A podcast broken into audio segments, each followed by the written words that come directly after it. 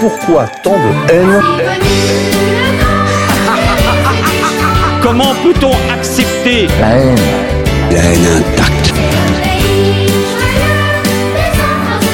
La vengeance et la haine. Ce n'est pas acceptable. Je vous demande de vous arrêter. Pourquoi tant de haine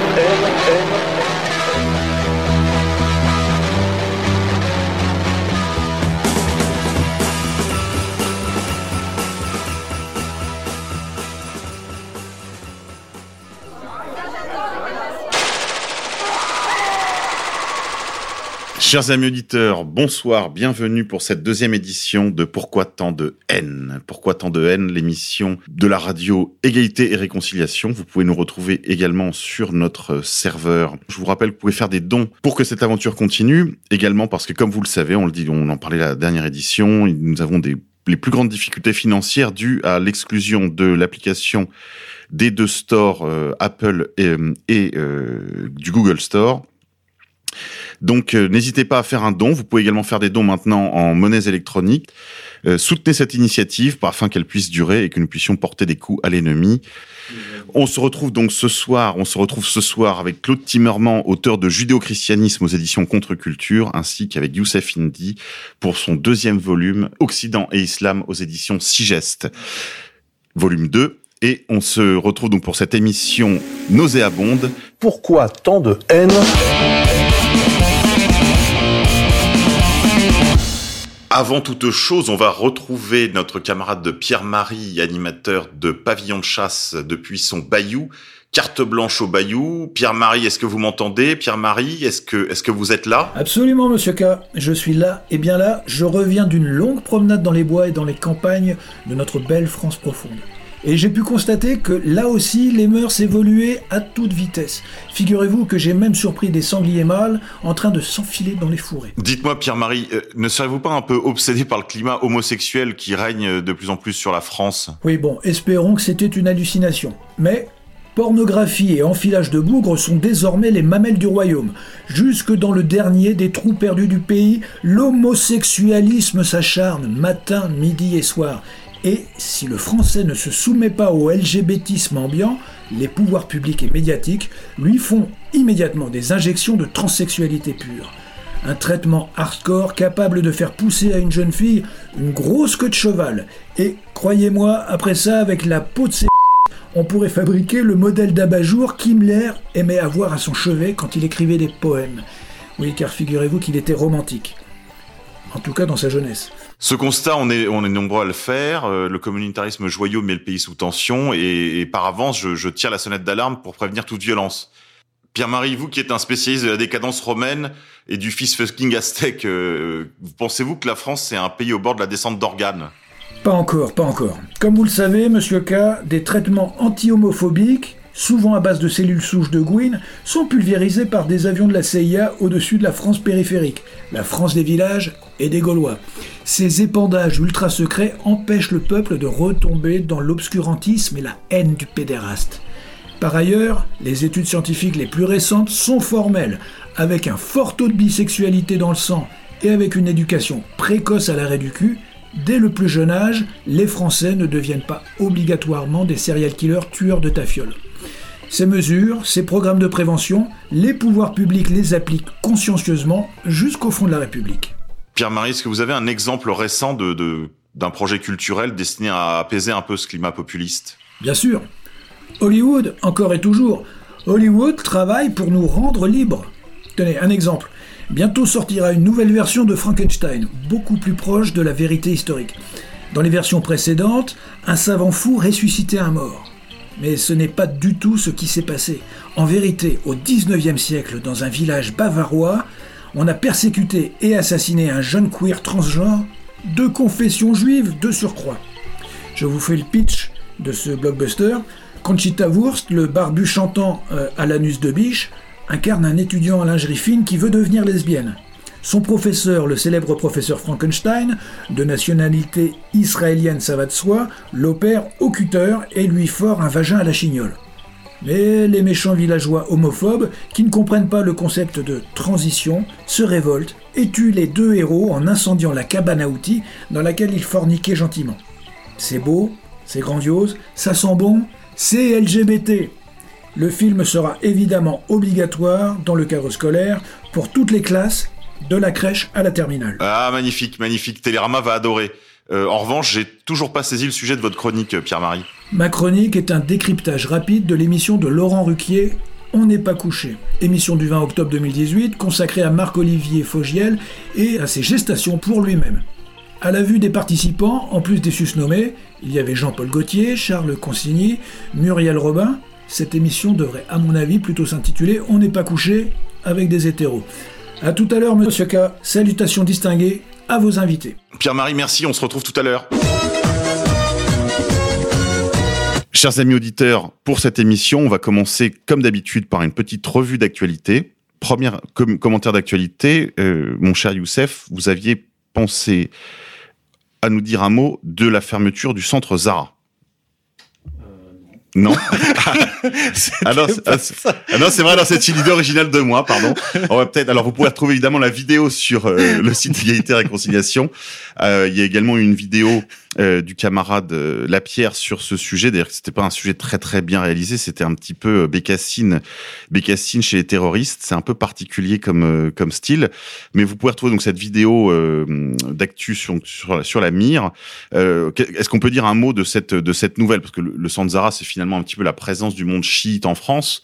Alors on sait que ce sont des c'est des Ewoks, hein, c'est des gentils. On, on pense en particulier à ce personnage un peu sorti du Moyen Âge qu'on voit dans les vidéos, euh, qui est barbu et qui, a des, cheveux longs, qui ressemble un peu à un Jésus 2.0, qui est extrêmement sympathique, mais euh, euh, Enfin, comment est-ce que la DCRI a pu s'égarer au point de défoncer le portail, euh, casser apparemment un nombre important de portes, parfois même à l'explosif? Ça a été, euh, on le sait, ça a été commandité par Israël parce que pendant qu'il y avait cette perquisition, on avait sur i24 News, la, télévision israélienne dont le propriétaire est euh, l'israélien Patrick Drahi, on avait un sujet donc sur euh, su- sur la perquisition disant que c'était les, services israéliens qui avaient euh, accompagné euh, les services de police euh, euh, français euh, dans, cette perquisition. Donc les commanditaires sont euh, Israël.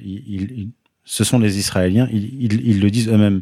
Alors c'est une, façon pour eux de faire place nette en, France. Ils s'attaquent à égalité et réconciliation, au centre de la France, pour instaurer justement euh, ce comment dire cette opposition contrôlée qu'est le national le sionisme via la nouvelle librairie etc éléments et, et, et- et les autres euh, les autres groupes de la même tendance euh, en France il faut au préalable faire place nette c'est-à-dire étouffer faire disparaître tous les véritables opposants au sionisme. Et parmi ceux-là il y a effectivement le centre Zahara France qui représente euh, le chiisme en, en France, qui est lié euh, à la République islamique d'Iran et, euh, et au Hezbollah. Le Hezbollah, qui est une organisation politique, pas un groupe terroriste. Ce sont, ils ont des, des députés au Parlement, ils participent au, au gouvernement libanais et ils ont, euh, ils contribuent à préserver. Comment dire l'intégrité territoriale du Liban. Ils ont chassé Israël et durant la guerre civile, ils ont été un élément euh, régula régulateur puisqu'ils se sont euh, mis entre les différents groupes d'opposition au Liban. Alors on peut peut-être justement en venir à la deuxième euh, deuxième commentaire d'actualité sur le, schisme de l'Église euh, ukrainienne orthodoxe. Je crois que ça c'était un choix de vous, euh, Claude. J'ai entendu tellement à la fois de bêtises, même dans des organismes religieux et d'imprécisions, que je crois qu'il faut essayer pour vos auditeurs de faire quelque chose qui soit à la fois succinct, complet, mais qui reprenne tout l'ensemble. En fait, c'est notre ami Youssef qui a eu une formule tout à fait extraordinaire quand on a déjeuné ensemble tout à l'heure.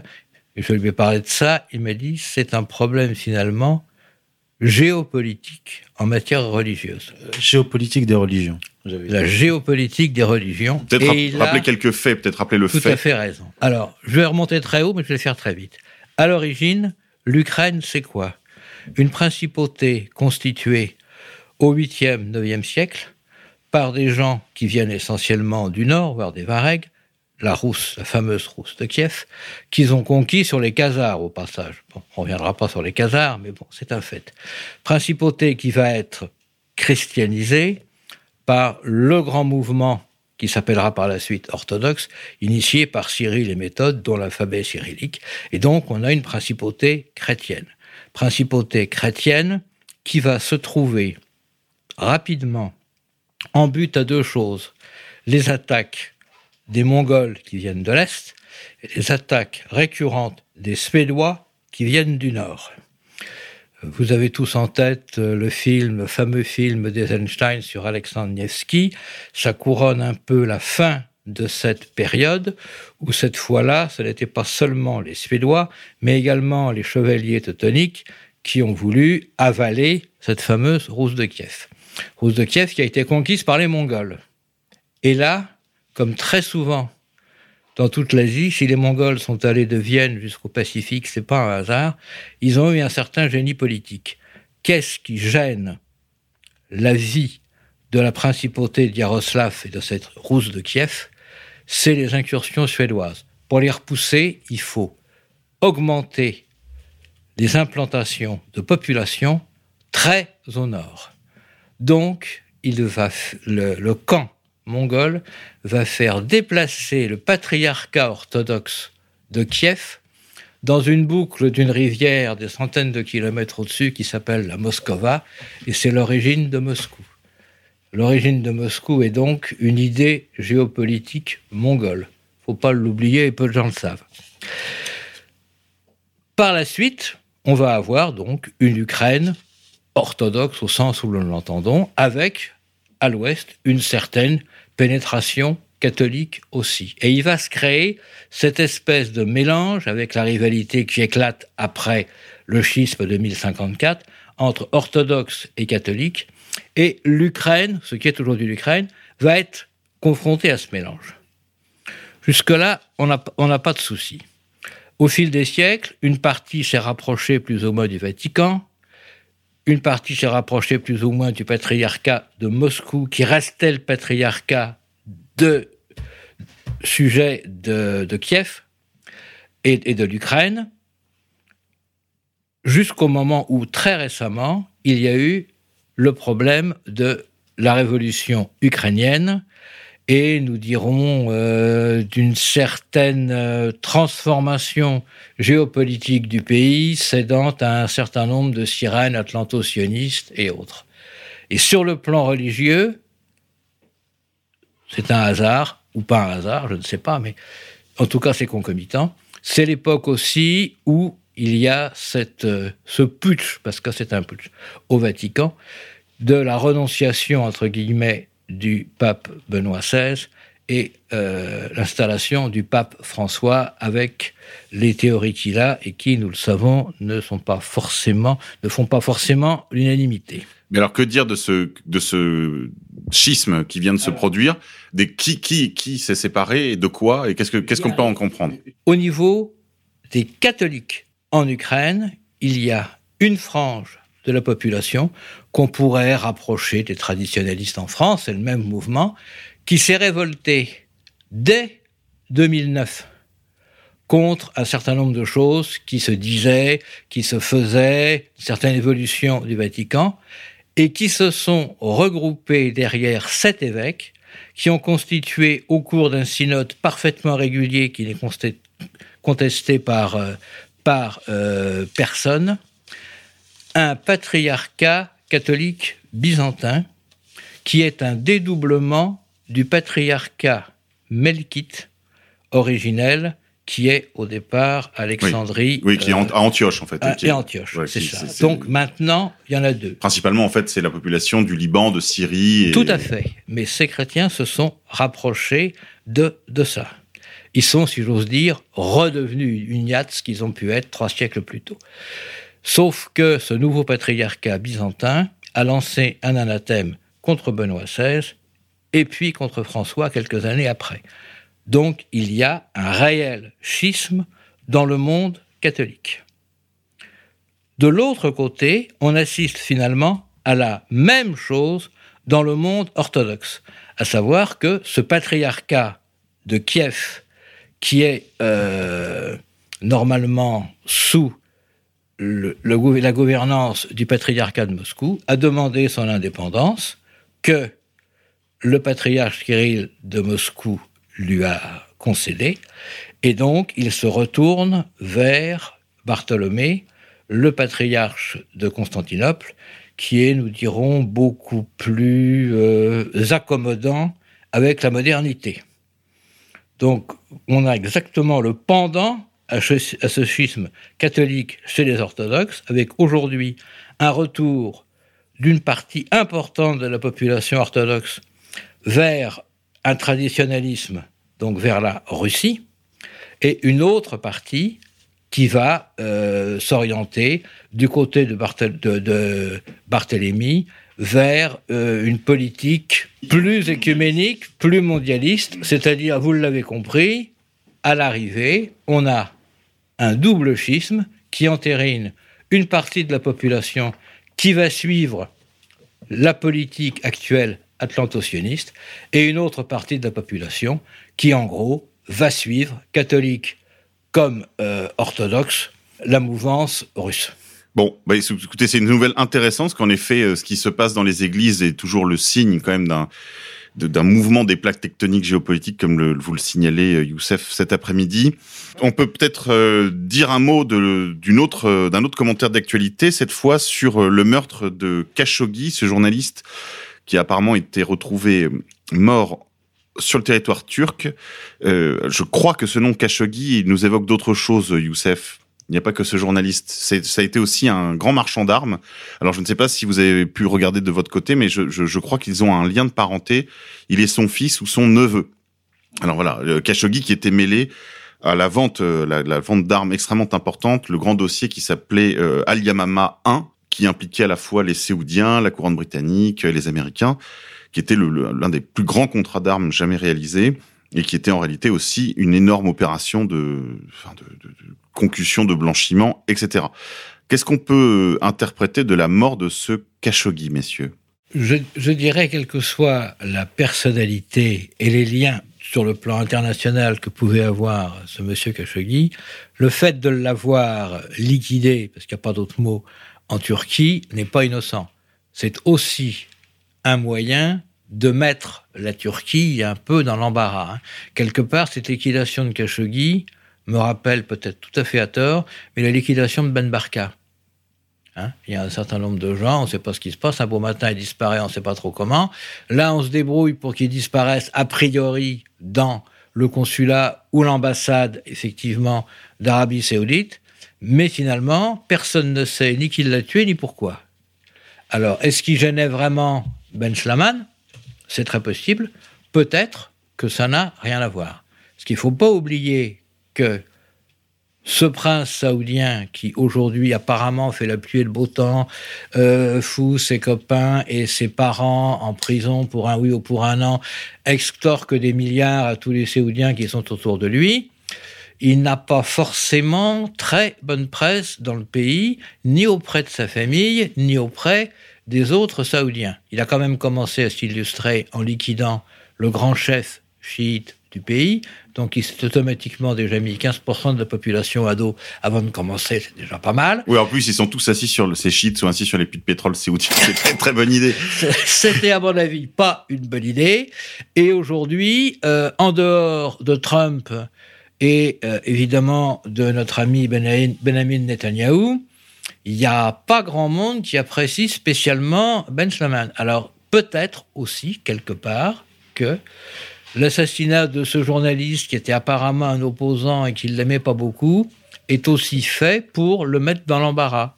C'est possible. Ce n'est qu'une hypothèse. Hein. Ce qu'on peut en comprendre, c'est qu'il y a des mouvements en coulisses, en tout cas, et que euh, la, grande querelle géopolitique qui s'est ouverte avec, euh, on va dire, la, guerre de Syrie, la destitution de, de, Morsi, euh, la, victoire d'une certaine façon de, Bachar al-Assad jusqu'au Caire, qui a, changé les équilibres intérieurs à l'intérieur de, l'Égypte et qui a même changé les équilibres à l'intérieur de la Turquie, puisqu'on sait que maintenant la, sublime porte, Erdogan a changé d'une certaine façon de camp. Il est passé du camp at- atlantiste au camp russe. Voilà, ces, ces processus de, mise à jour finalement ne sont pas terminés. Est-ce qu'on peut dire un mot euh, plus largement de cette de cette actualité, euh, Youssef? Déjà, ce qu'on remarque, c'est euh, l'incroyable stupidité de, Ben Salman, parce qu'avant d'être nommé euh, prince héritier, il était ministre de la Défense, et c'est lui qui a initié la guerre du Yémen, qui est une catastrophe humanitaire, une, un fiasco politique et géopolitique, et certainement, euh, euh, comment dire, le déclenchement d'un feu qui pourrait se répandre en Arabie Saoudite via notamment la minorité euh, chiite. On sait que Ben Salman n'était pas destiné à être le prince héritier. Celui qui devait l'être, c'est le ministre de l'Intérieur actuel, c'est euh, Naïef. Il, il- il a été très étonnant de voir cet idiot euh, nommé prince héritier. Et on sait, en fait, euh, depuis euh, 2017, via des médias israéliens, que ce sont les Israéliens qui ont fait pression euh, sur les Saoudiens, c'est-à-dire le, le roi, le père de, de, de Ben Salman, euh, pour le nommer euh, prince héritier, parce qu'il a des liens apparemment très forts avec les dirigeants israéliens et aussi des liens euh, forts avec Jacques Attali. Que Jacques Attali, qui le connaît depuis, euh, depuis, son, depuis son enfance et qui est son conseiller, notamment dans le cadre du projet euh, Saudi Vision euh, 2030, euh, Saudi Vision 2030, et avec le, le fameux projet Neom, euh, qui s'élève, un projet qui s'élève à c'est un, un investissement de 500 milliards de, de, de dollars. Et j'avais écrit un article là-dessus, euh, m'appuyant notamment sur le, le- sur Fait et qui avait fait des recherches sur les liens entre Ben Salman et, et Jacques Attali. Donc le- l'article est sorti en novembre 2000, euh, 2017 sur égalité et réconciliation, où euh, j'expliquais qu'en fait ce projet euh, Neom était un, un mirage dans le désert, un, un piège des, euh, des, Israéliens, dans lequel donc un, un- comment dire un projet dans lequel joue euh, Jacques Attali un rôle important pour euh, vider les caisses du fonds d'investissement saoudien, qui est un des fonds les plus importants de la, planète, avant d'envoyer l'Arabie saoudite dans le mur, parce qu'on sait depuis 1982, dans le plan Odedinon, rédigé en 1982, que l'Arabie saoudite est destinée à imploser via des rivalités à l'intérieur de la famille royale et à l'intérieur du pays entre les différentes tribus. Et, il faut pas oublier que euh, si on regarde la carte du Grand Israël, une partie du, du territoire du Grand Israël se trouve en Arabie, dans l'Arabie saoudite actuelle et que le projet Neom, géographiquement, se situe au nord-ouest du pays, c'est-à-dire dans le Grand Israël.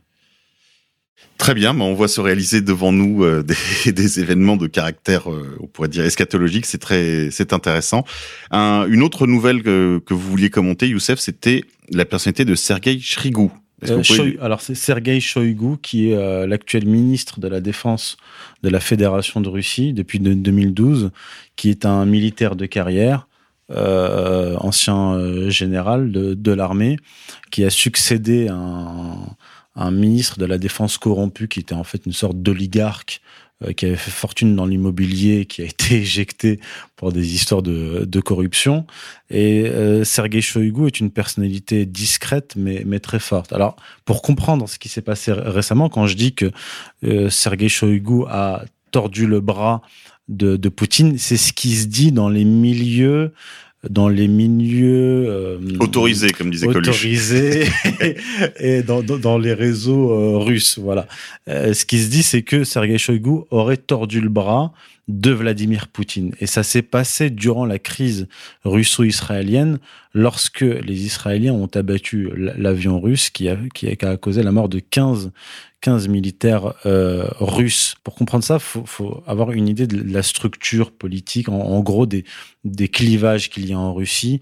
Vous avez autour de Poutine euh, des, euh, des, oligarques qui représentent les intérêts euh, libéraux, privés, américains et israéliens, y compris le fameux Berel Lazar qui a récemment fait une, déclaration contre la décision de Poutine d'installer des S-300 en, Syrie.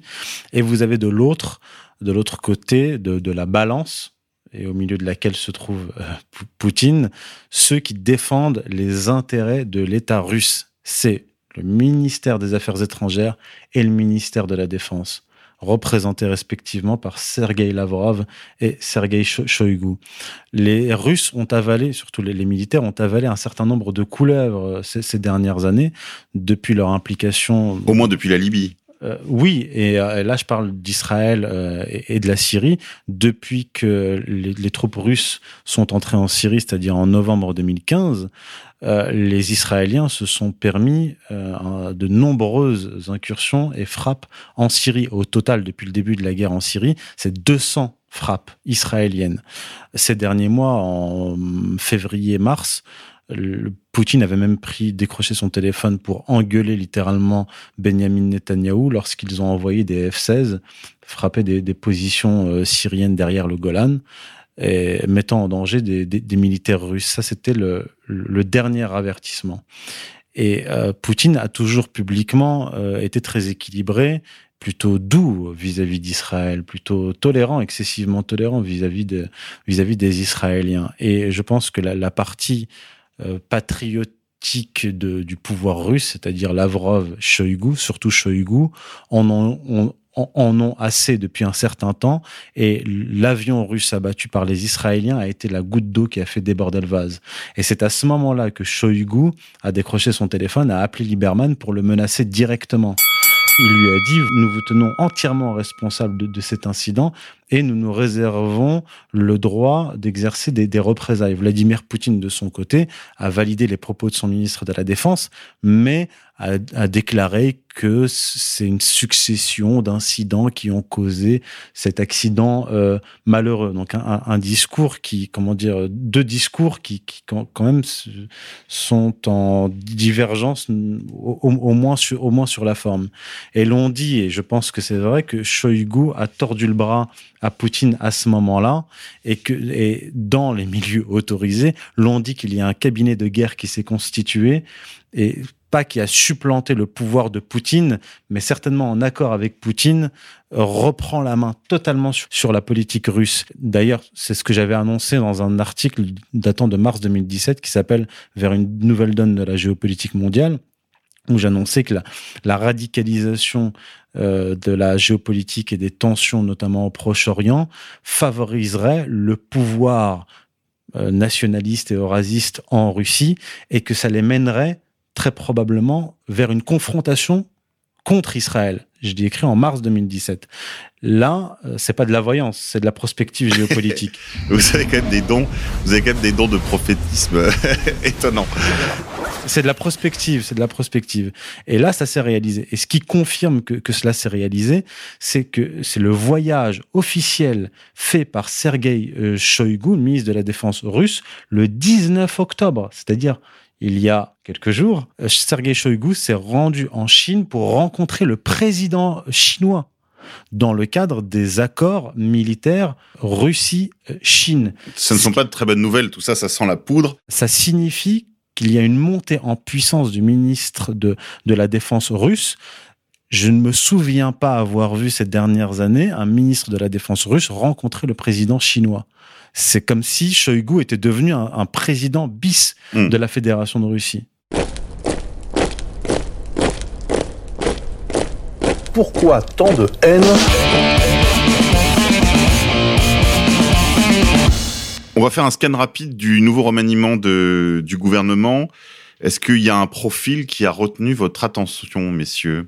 Claude Timmerman. Ah, moi, j'ai une copine, là, dont je veux parler 30 secondes. Madame Emmanuelle Vargon. Elle est secrétaire d'État à l'écologie. C'est important parce que c'est quelqu'un qui a fait toute sa carrière comme lobbyiste chez Danone, où la première des choses était de défendre l'intérêt de l'huile de palme pour le lait infantile. Mais c'est pas ça qui a retenu mon attention. Ce qui a retenu mon attention, c'est son mode de raisonnement qui est quand même extrêmement instructif pour la suite des fonctions qu'elle est amenée à assumer. C'est ce qu'elle a sorti à propos des OGM. Elle a expliqué qu'elle n'avait pas de position dogmatique sur les OGM. Bon, c'est son droit.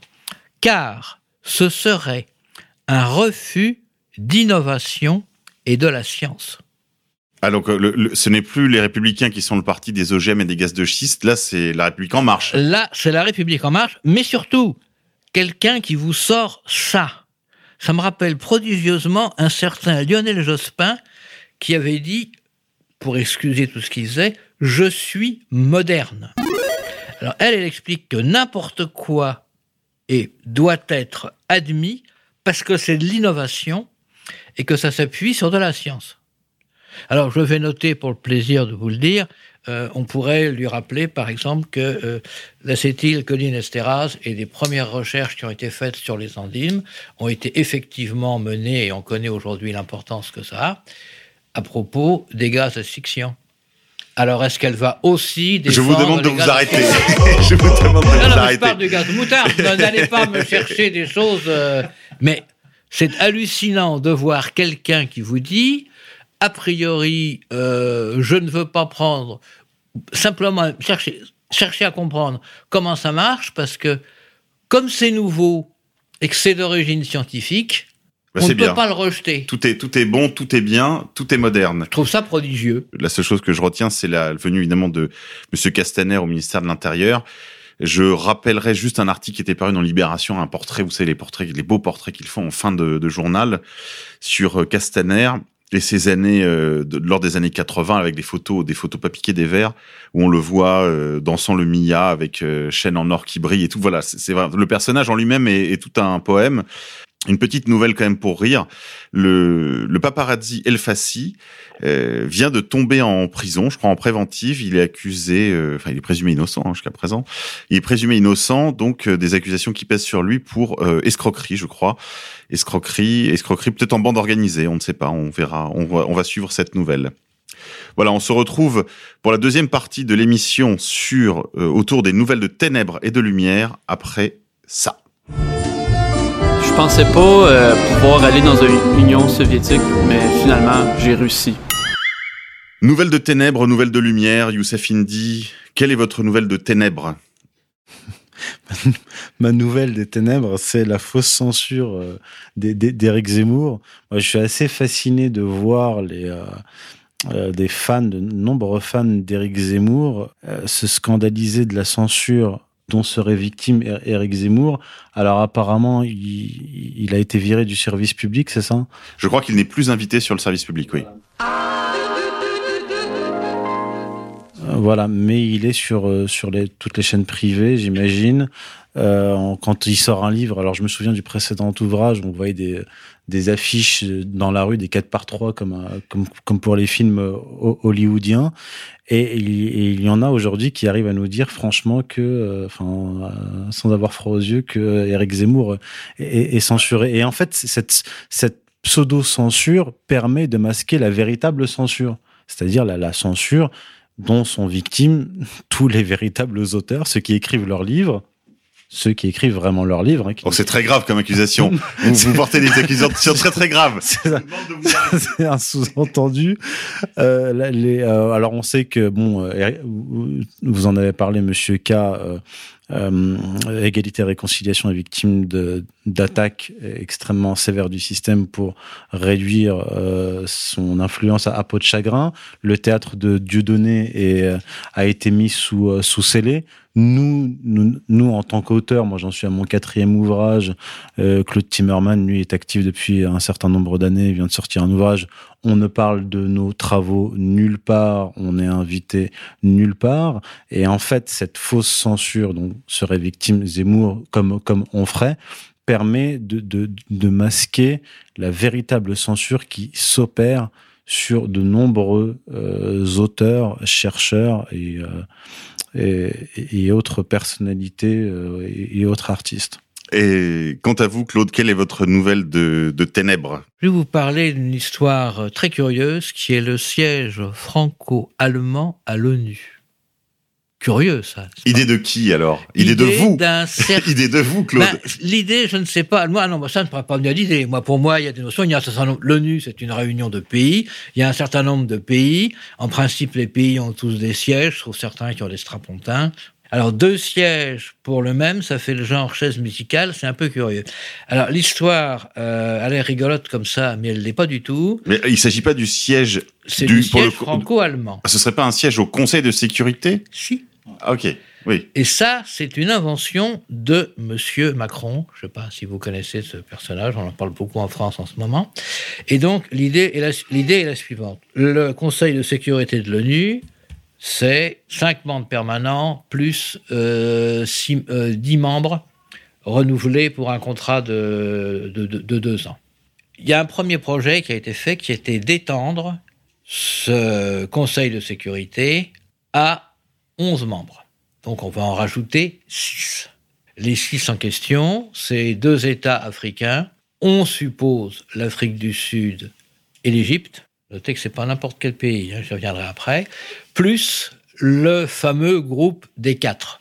Le groupe des quatre, c'est quatre pays qui ont connu un décollement depuis la guerre, puisque l'ONU l'institution de l'ONU remonte à cette époque, ont connu de grands bouleversements économiques et une grande expansion, qui sont les Indes, le Japon, évidemment l'Allemagne, qui est renée de ses cendres au sens propre du terme, et le Brésil. Donc l'idée, c'est d'amener ces six États-là comme membres permanents du Conseil de sécurité. Alors, on a vu très récemment une résolution portant sur la possibilité que la Palestine euh, soit président du groupe des 77 qui sont les États les plus pauvres aux Nations Unies. Israël a trépigné, néanmoins, ça a été voté aux Nations Unies avec trois États seulement qui ont voté contre les États-Unis, Israël et l'Australie. Donc l'idée de ce Conseil de sécurité élargi, c'est de voir si on ne peut pas retourner la tendance supposée anti-israélienne à l'ONU. Ah, effectivement, si vous portez à 11 avec les États que j'ai nommés, vous allez trouver là-dedans la Grande-Bretagne qui est plutôt pour, les États-Unis qui sont bien sûr pour, l'Allemagne qui va être pour, les Indes qui sont toujours pour, le Japon qui n'est jamais contre, le Brésil qui va marcher avec, et l'ami de toujours, même s'il l'est moins en ce moment, l'Afrique du Sud, qui était le grand allié d'Israël au temps de l'apartheid, mais qui conserve toujours de bons rapports. Je ne parle pas de l'Égypte, évidemment, qui est l'allié d'Israël aujourd'hui, à tel point qu'on ne sait plus très bien si le gouvernement de l'Égypte est à Jérusalem. Donc vous voyez que, au miracle, un Conseil de sécurité élargi, eh bien, c'est demain une latitude beaucoup plus grande donnée à Israël. Évidemment, ce projet, il a immédiatement été rejeté en commission. Donc il ne passera pas à l'Assemblée générale des Nations unies. Donc, Madame Merkel voulant toujours avoir son siège, il va falloir trouver une autre combine. Alors l'autre combine, on l'a trouvée. C'est que maintenant, grâce au Brexit, l'Angleterre n'est plus dans l'Europe. L'Angleterre n'étant plus dans l'Europe, qu'est-ce qui reste en Europe? La France ayant un siège au Conseil de sécurité et l'Allemagne qui veut y rentrer. Donc, on va créer un siège qui sera européen. Et ce siège européen, il sera occupé conjointement par la France et l'Allemagne. Alors on ne sait pas très bien s'il y aura une cuisse allemande, une, une cuisse française, s'il y aura un jour un Allemand, un jour un Français, ou s'ils vont s'asseoir tous les deux sur le même. Mais l'idée de faire, pour faire entrer l'Allemagne au Conseil de sécurité, c'est celle-là. Ok.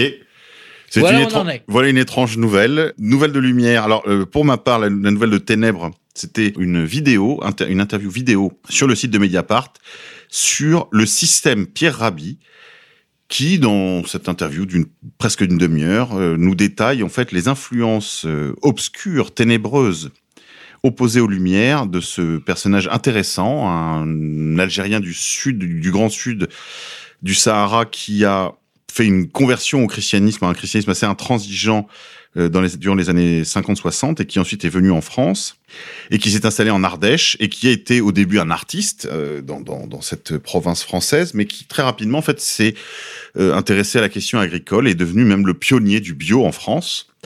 Et dans ce long entretien, donc le journaliste euh, explique les influences à la fois euh, euh, crypto-vichistes, euh, l'hostilité à la philosophie, euh, au philosophisme de, de, Pierre Rabhi, en particulier sous l'influence du philosophe ardéchois Gustave Thibon, connu pour sa proximité avec l'action française, et euh, une sorte de, de, lecteur aussi très attentif de Nietzsche, sous à la lumière de l'Évangile. Voilà, donc personnage intéressant, Pierre Rabhi, parce qu'il a une, influence très forte dans la gauche alternative. On pense au mouvement des colibris, mais aussi à tout, un tas d'initiatives. Et puis le succès de librairie aussi, plus de 1 million et plus de livres vendus pour ses différentes euh, méditations euh, sur le sens de la vie, la, simplicité volontaire, etc. Et ce, que ce qui lui est reproché, en fait, dans ce, dans ce portrait à charge, c'est évidemment cette hostilité, d'une part, euh, au projet des Lumières, et d'autre part, son apolitisme. Alors là, par contre, je rejoins l'auteur de l'article. Il y a en effet chez Pierre Rabhi un apolitisme rampant, une sorte de proposition individualiste de, ri de, riposte, si vous voulez, à la crise du capitalisme, qui est évidemment très insuffisant. Mais voilà, c'était intéressant.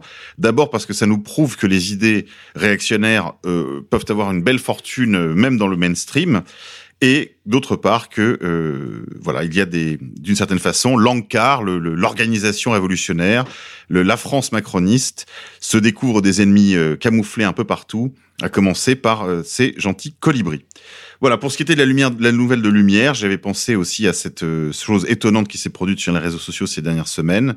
Jared Kushner le, le beau-fils de Donald Trump euh, qui est très proche des milieux euh, Lubavitch, a été identifié par tout un tas de médias comme étant l'homme qui murmure à l'oreille du président du monde, mais également, et ça c'est peut-être plus inquiétant et aussi également plus amusant, comme euh, candidat possible au poste d'antéchrist, puisqu'il est dit euh, étant très jeune, très talentueux, euh, très séduisant. Euh, voilà, donc le, la, chose m'a amusé, parce que c'est vrai qu'il y a une espèce de, il y a eu une espèce d'enflammé sur les réseaux sociaux et dans les médias américains à son sujet. Et on a entendu pour la première fois ces dernières semaines, euh, plus abondamment que par le passé, sa voix dans les médias, parce qu'il c'est un homme très discret malgré tout, qui avait tendance à ne pas trop répondre de vive voix euh, aux, sollicitations médiatiques. Et le personnage est en effet assez étonnant. Tout le monde le, dit responsable du couronnement de Trump euh, comme président des États-Unis. C'est une sorte de faiseur de roi, personnage énigmatique, intéressant et un peu inquiétant. nouvelle de lumière, Youssef alors ma nouvelle de lumière, c'est euh, Marine Le Pen, Marion Maréchal, euh, alors Marion Maréchal ou Marion Maréchal Le Pen ou Marion Maréchal Hawk, je sais pas trop comment l'appeler, et Salvini euh, déclare prendre leur distance avec Steve Bannon. Alors moi, ce qui m'a fait sourire, c'est que jusqu'à cet été... Alors juste rappeler qui est Steve Bannon peut-être pour l'auditeur.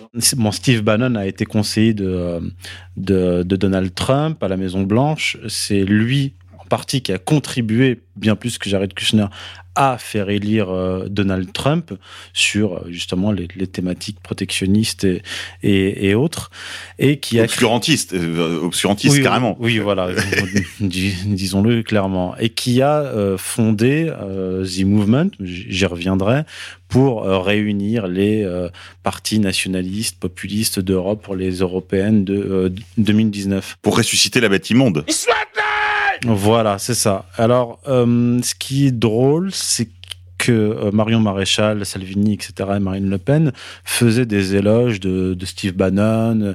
Ils disaient tous à l'unisson qu'ils voulaient suivre Bannon dans son épopée, etc. On se souvient qu'il avait été invité un peu invite la, vedette américaine euh, lors du congrès de Lille du, du Rassemblement national. En mars, il a fait une tournée européenne.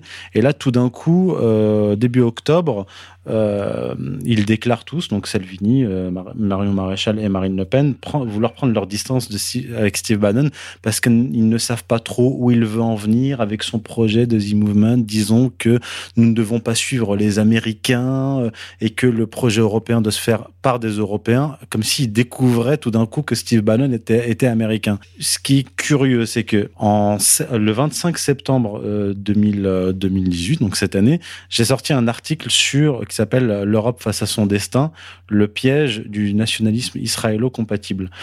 Euh, c'est le fruit d'une enquête que j'ai faite notamment sur ce mouvement-là et sur The Movement et le véritable fondateur de The Movement. Et euh, j'y révélais que le véritable fondateur n'était pas Steve Bannon, parce que Steve Bannon, à ce moment-là, en janvier 2017, entrait à la Maison-Blanche en tant que conseiller.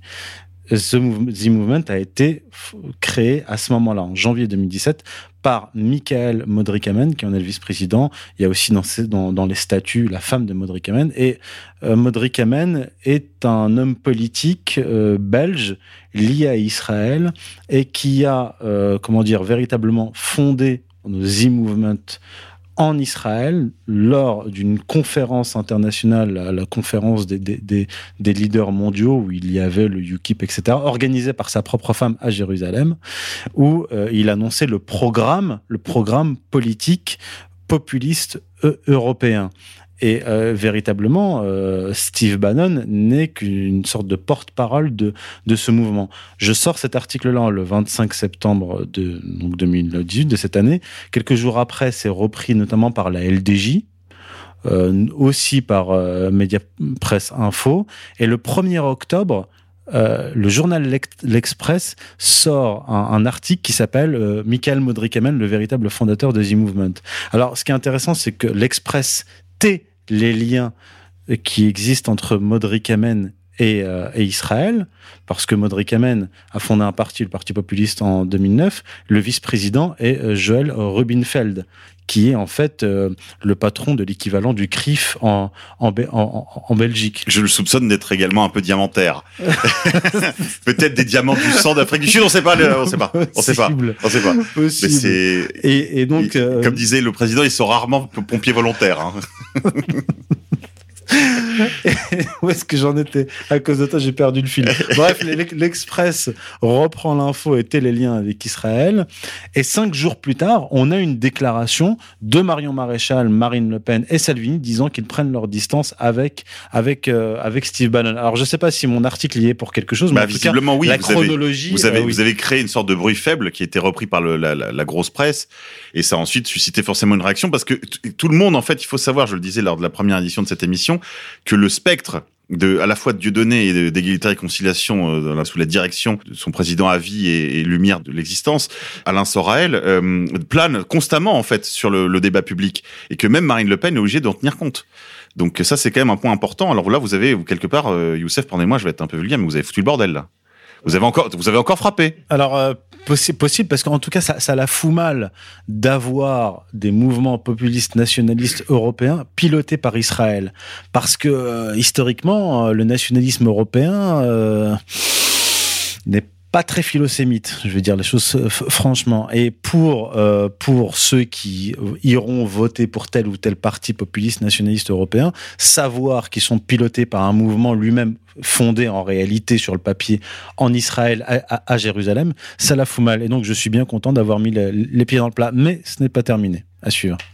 Claude Timmerman. C'est juste à ce moment-là qu'apparaît dans Égalité et Réconciliation à la fois, je dirais, le concept et la pétition à propos du national-sionisme. J'étais content pour une fois que Marine Le Pen, euh, j'ignorais que Marion l'avait embrayé également, prenne une bonne décision. Si vous voulez, ça m'a étonné. La seule question qui était la mienne, c'était le fait-elle pour les bonnes raisons? Voilà, là vous répondez un peu à cette interrogation, Youssef. Je, je m'inquiétais moi plutôt, si vous voulez, du caractère américain de l'initiative, en ce sens que je crois que qualité des relations qui unissent l'Amérique de Trump et la Russie de Poutine pourrait déboucher sur une sorte de Yalta sur le dos des Européens. Ça, c'était vraiment mon inquiétude dans le dans le cadre de l'initiative The Movement apparemment dirigée par Steve Bannon. Mais là, vous vous éclairez la coulisse. Bon, euh, je ne suis qu'à moitié surpris. Euh, affaire à suivre. Alors Claude, nouvelle de lumière. Ben, j'ai choisi quelque chose d'assez délicat et je vais être assez violent. Je me définis comme environnementaliste, je suis biologiste, vous le savez, n'en déplaise à Mediapart qui me prend toujours pour un agronome, mais c'est pas grave. Alors, l'histoire de l'ours, je vais vous la présenter à l'envers. Sommes-nous dans un état de droit? La question que je pose, c'est celle-là. Vous avez actuellement, dans les Hautes-Pyrénées, une bande de voyous, il n'y a pas d'autre mot, de nervis, qui sont des types armés, avec des armes lourdes, c'est des carabines à longue portée, on ne parle pas de, lance-pierre ou de pistolet à plomb, hein, qui arraisonnent les voitures, qui fouillent les camions, qui traitent les gens on ne sait pas comment, tout ça parce qu'ils ne veulent pas que l'État français assume les décisions qu'il a prises. La réintroduction de l'ours, le tout au mépris de la majorité de la population locale, qui sait très bien que cette réintroduction de l'ours va amener des répercussions financières, touristiques, etc. considérables, et face aux 90%, aux 88% de la population française qui sont favorables à cela. C'est une exception culturelle française, alors qu'en Espagne, euh, il y a au moins 150 ours qui se trimballent. En France, un paquet de gens arrivent à tenir en échec toute la volonté d'un pays. Je trouve ça extraordinaire. Vous avez raison, mais je crois qu'en fait, ce sont deux bonnes nouvelles en réalité. La première, c'est la réintroduction de l'ours en tant que tel, du fait que euh, le, le- le retour de la vie sauvage est toujours une bonne nouvelle. La deuxième, c'est qu'en effet, il y a des populations qui sont en sécession avec l'État et qui commencent à couper les routes. Donc, vous voyez, euh, l'un dans l'autre, euh, c'est de bonnes nouvelles. Il s'appelle juste Leblanc. Ah bon, il n'a pas de prénom Je viens de vous le dire. Quand on est con, on est con. Alors, on se retrouve maintenant pour la séquence euh, hommage à, à Alain, le con du mois. Alors, Claude, quel est votre con du mois? Ah, ben j'ai hésité, c'est- très difficile parce qu'il y, en a- il y a tellement que ah, finalement je me suis quand même décidé pour euh, Aurélien Taché, d'ailleurs euh, avec le nom qu'il porte, euh, un député donc euh, La République en marche qui a eu une idée absolument géniale. Il vient d'inventer un crédit d'impôt solidarité de 1500 euros par an, quand même, c'est pas mal, pour euh, des gens qui hébergent chez eux des immigrés sur la base de 5 euros par nuitée. Donc oui, c'est le crédit migrant, quoi. C'est le crédit migrant. Donc c'est double dou- double avantage, on défiscalise et en même temps on est on est généreux, on est humaniste. Voilà, tout à fait. Donc, Alors, en, mais en fait, monde- cette nouvelle est très étrange, Claude. Euh, J'ai immédiatement pensé en fait à hum, une sorte de hum, de crédit esclave plutôt. C'est-à-dire que vous, avez un esclave à la maison. Alors, de, il peut être de plusieurs genres. Si vous êtes une femme ménopausée, par exemple, vous pouvez éventuellement avoir un esclave sexuel en même temps qu'un petit crédit d'impôt. Ou alors, si vous vous aimez vraiment la couleur, vous pouvez euh, voilà avoir un noir à la maison. Euh, à votre service là pour le coup pour des tâches moins moins intimes mais par exemple je sais pas nettoyage des sols Ah non, por- non, non, porter des, des charges lourdes Non, non, mon cher, mais vous n'y êtes pas du tout, mon cher. Ah bon, j'y suis pas, Nulle part, je n'ai parlé de travail, nulle part, je n'ai parlé d'activité quelconque. Non, vous prenez un migrant, vous l'installez chez vous, vous lui faites risette et vous touchez 5 euros par jour. Alors, à 5 euros par jour pour arriver à 1500 euros. est-ce que c'est plafonné? Est-ce qu'on peut en avoir plusieurs? 1500 euros. Ah, vous pouvez en prendre 10, mais le nombre de nuitées n'ira pas au-delà de 1500 euros. Alors 1500 divisé par 5, si je sais compter, ça doit faire 300.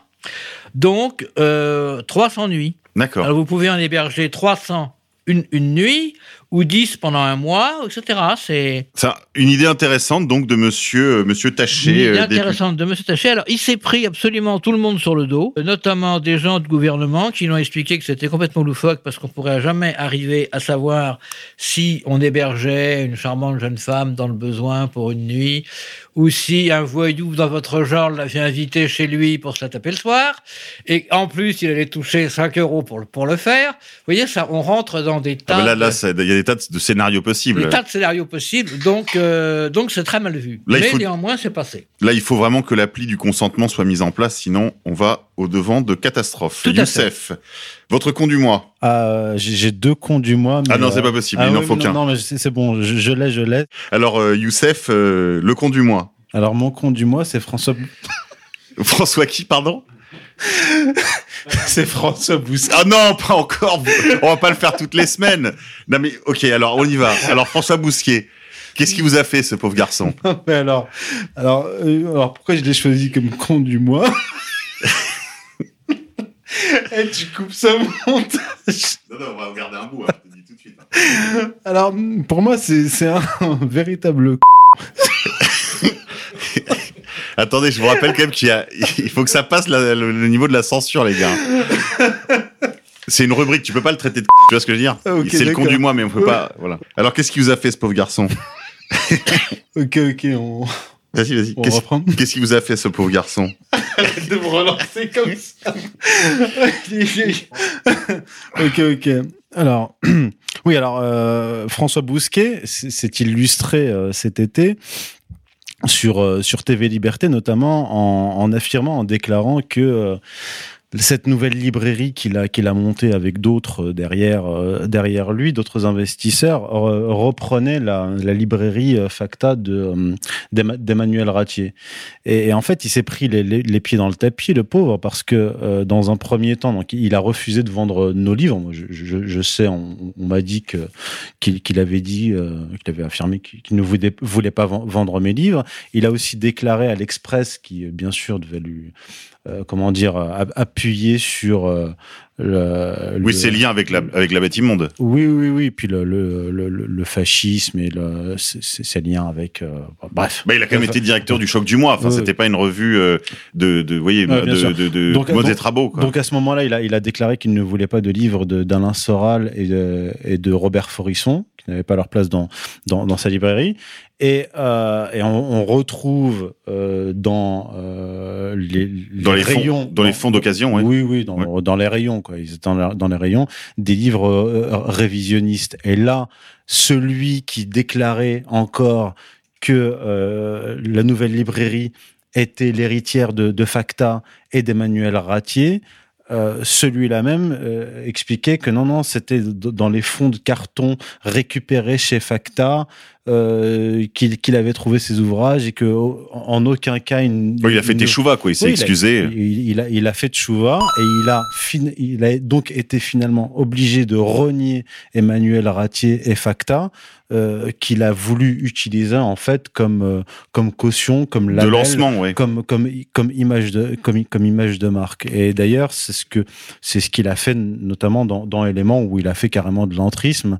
Euh, Lui et ses petits copains qu'on peut appeler des petits néoconservateurs venus du Figaro, euh, Valeurs Actuelles et, autres, pour faire euh, d'éléments une, une officine de la propagande sioniste et comme on l'a vu là avec euh, Éric Zemmour qui fait euh, qui fait la première page. Donc c'est c'est c'est pour ça que je l'ai choisi comme con du mois je trouve que Vous il- oubliez un petit épisode, il y a aussi son passage sur euh, la, la, la France libre de animé. ah, ah oui ah oui oui la, la- la France euh, libre la, la web Je suis TV, partout. fondée par par Goldnadel Gilles William Goldnadel et André Berkoff. André Berkoff Et, et, et- et qui est donc animé, j'ai oublié le, le, le nom de, de l'individu là, mais par les, la, la, fin, la compagne à la ville de hum, Alexandre Delvecchio, qui est lui aussi un des membres de la jeune garde néocon, du, Figaro Vox, euh, enfin de toute cette euh, pseudo-droite en fait, parce que c'est clairement... Donc, quand François Bousquet euh, déclare en transpirant que qu'Alain Soral euh, se trompe totalement lorsqu'il l'accuse d'être un national sioniste, je veux dire, il illustre lui-même cette cette ligne nationale sioniste. Bah écoutez, en tout cas, il est passé sur la, la, la, la, la web TV, donc je suis par, euh, la France libre, mais euh, c'est impossible de le voir parce que je vous le donne en mille, évidemment, au bout de 30 secondes, euh, l'accès est payant. Pourquoi tant de haine?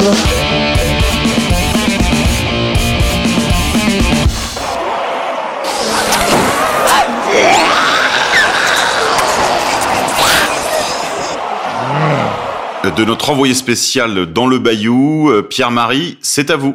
Jean-Paul Gaultier, Ruquier, Fogiel, Charles Consigny, les protagonistes réunis sur le plateau de On n'est pas couché le 20 octobre dernier le savent bien. Une sodomie réussie, c'est une introduction attentionnée. Comme on dit à la fistinière, fion bien préparé, fion bien saccagé. Et ce soir-là, le bon peuple de France n'avait qu'à se détendre, se laisser tripoter, ressentir un malaise fondamental. Oui, ce soir-là, peuple de France, Ruquier et Fogiel mis le paquet.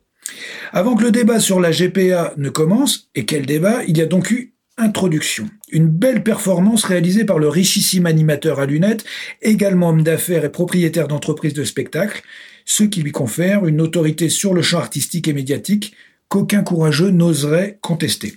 Son invité principal, et on s'en doute bien très bon ami dans la vie privée, était Marc-Olivier Fogiel, qui lui aussi est richissime et hyper influent. Rappelez-vous le sketch du colon euh, de Dieudonné eh bien, Elie Moon devait avoir en tête les conséquences que peuvent avoir quelques phrases déplacées. Il était présent sur ce plateau de On n'est pas couché et n'a pas pipé un mot. Ces deux-là, dès les préliminaires, donc ces deux-là, euh, et Fogiel, ont mis les bouchées doubles pour enfoncer le thème de la GPA, la gestation pour autrui, dans le grand public. Fogiel, la bouche en cul de poule et comme à son habitude, froid comme un serpent, il fait la promotion de son livre Qu'est-ce qu'elle a ma famille? qui est à la fois un journal intime et une enquête sur les GPA qu'il a commandité et payé à une américaine prénommée Michelle. Et oui, comme dans la chanson des Beatles, Michelle, my bills et la gestation pour autrui sont des mots qui vont très bien ensemble. Mais que dis-je, il ne fait pas la promotion de la gestation prépayée, il en fait l'apologie. Dès le début, nous assistons à un impressionnant numéro de confession intime, de confidences entre amis, d'émotions partagées, de tranches de vie bien vaselinées. Marc-Olivier a choisi ses ovocytes sur catalogue comme dans un rêve. On se doute bien que comme dans un rêve, il s'est payé les meilleurs, les plus jolis, les plus prometteurs. La mère pondeuse, elle est gentille, elle est compréhensive, ça ne lui pose aucun problème, tout va bien. Quant à ses enfants, ils sont réussis, ils sont équilibrés, intelligents. Et toute l'équipe qui a réussi cette opération de maternité se retrouve aux États-Unis tous les ans pour fêter Noël. Pleurez dans les chaumières, mes amis.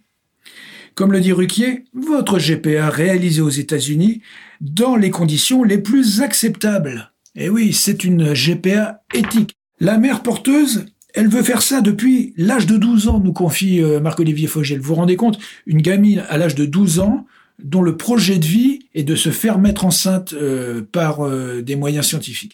Donc à ce conte de fées effrayant, il n'y aura pas de contradiction car dès le début, Fogiel brandit sa sacro-sainte profession de journaliste. Il parle d'enquête, d'informations recoupées. Si Ruquier lui sert une question sur le rôle de l'argent et de son statut social, il a aussitôt un contre-exemple qu'on imagine préparer euh, lors de réunions de marketing. Par exemple, il nous cite euh, l'histoire d'un couple de ch'tis. C'est carrément euh, la GPH et les ch'tis avec un mineur de fond et une boniche. de son côté, Ruquier, lui, va s'attribuer pendant toute l'introduction de, de l'émission, pendant toute l'émission, le rôle du naïf. Je vous l'ai dit, plus c'est gros, plus ça passe. Oui, j'ai bien dit, Ruquier, en matière de GPA, joue les innocents. Il n'est pas sûr d'être pour ou contre. Il lui faut des, lumières, tout particulièrement les, lumières de son ami Marco, pour bien comprendre. Il est si gentil, ce Ruquier. Et il explique, c'est le désir d'enfant qui compte, et rien que ça.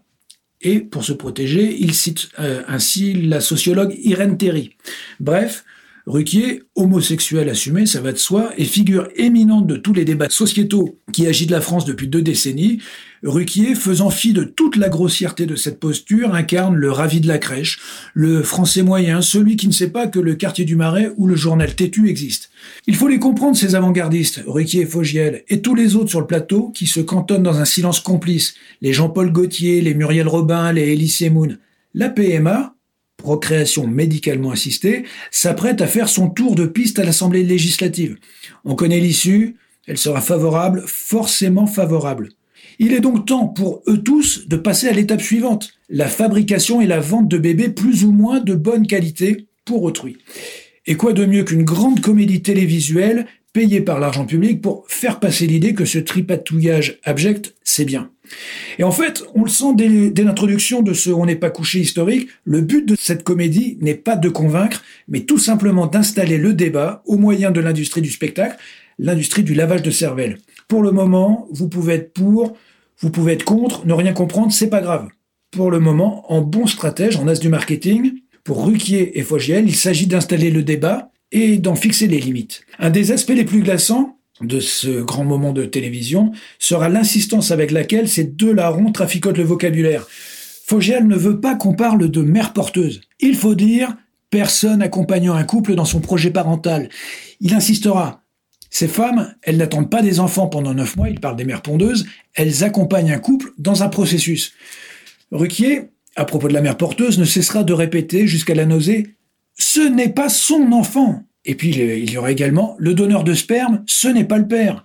À propos des porteuses, Fogiel dira Il n'y a pas de mère dans l'histoire, ça peut en choquer certains. Bref, on est toujours dans la GPA éthique. Les félicitations de Ruquier l'impartial. Il dit Courageux d'avoir fait ce livre. Courageux Un sacré courage Trois fois. Puis il y a eu l'incroyable délire de Muriel Robin qui a invectivé le petit consigné. Muriel Robin en promotion de son bouquin euh, dont le titre est La fragile. Mais qui est dupe des pantalonnades du spectacle marchand? Tous ces comédiens de seconde zone marchaient main dans la main. Tous étaient de connivence pour faire avancer, comme l'a dit Ruquier, la cause. Pas la mienne en tout cas. En tout cas, en italien, ça se dit la cosa nostra. L'opposition ce soir-là était incarnée par le seul petit Charles Consigny, qui, de façon tout à fait pathétique, n'a essayé de placer à grand-peine qu'une seule phrase, et il lui a fallu une bonne demi-heure pour y arriver. La gestation pour autrui ne peut jamais être éthique. C'est maigre, mon chéri. Tu aurais pu parler de bouleversement anthropologique, de crimes contre l'humanité, de commerce de la chair humaine, d'infâme trafic qui produira folie et souffrance, de pratiques d'exploitation diabolique qui, comme tant d'autres, nous conduisent à la fin de notre humanité. Qui, sur ce plateau, a eu un mot de compréhension et de compassion pour les jeunes filles, et je suis père d'une jeune fille, pour les jeunes femmes que l'on engrosse dans une salle d'opération, qui se sentent pousser dans leur ventre une créature innocente, que la nécessité et une vie de besoin, de pauvreté, parfois de solitude, amènent à cette pratique sans âme. Ces jeunes filles et ces jeunes femmes veulent évidemment, comme toutes, le bonheur, elles veulent connaître l'amour, le respect, développer leur culture, leur talent, leurs compétences, affiner leur intelligence. Elles veulent la vie tant que c'est possible. Et voilà que pour 20 000 dollars, elles se font enfiler des pipettes, elles se font seringuer. Le choix de la jeune ukrainienne, ça va bientôt se résumer à faire un, un gangbang dans un porno ou être mère pondeuse.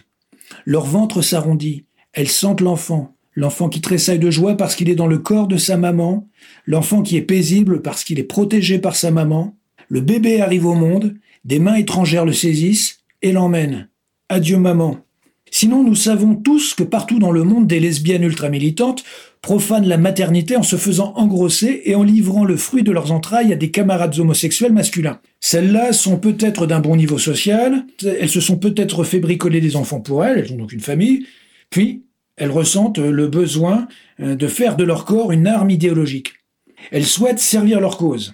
Les enfants qu'elles portent alors, pour d'autres, sont les victimes de leur aveuglement et souvent de leur haine du monde et des hommes. En elles, le goût de la maternité est totalement dégénéré. Alors oui, pendant toute l'émission, le petit consigny en a pris plein la gueule. Mais bon, il est payé très cher pour ça, ne rien dire de gênant, se faire traîner dans la merde, puis rentrer à la niche avec un gros chèque. C'est une des règles du jeu auquel il a choisi de participer. Les enjeux colossaux que pose la gestation pour autrui, ce sera pour une autre fois, ou plutôt pour jamais. Est-ce que nous n'assisterions pas au basculement de l'humanité dans la post-humanité? Et cela par toutes les fourberies, tous les moyens biaisés inimaginables. C'est pas bien grave. Reprenez encore un peu des protestations et des couinements de Muriel Robin. Reprenez de la famille Fogiel en couverture de Paris Match. Est-ce que par hasard de nouveaux marchés capitalistes ne s'établiraient pas partout dans le monde? Est-ce que par hasard des billions de dollars ne seraient pas déjà générés par ces pratiques maléfiques de la Californie à Israël? En passant par les Indes. Allez jeter un coup d'œil sur le site Extraordinary Conception. Nous avançons à marche forcée vers le grand tripatouillage biogénétique et ses prévisibles dégâts.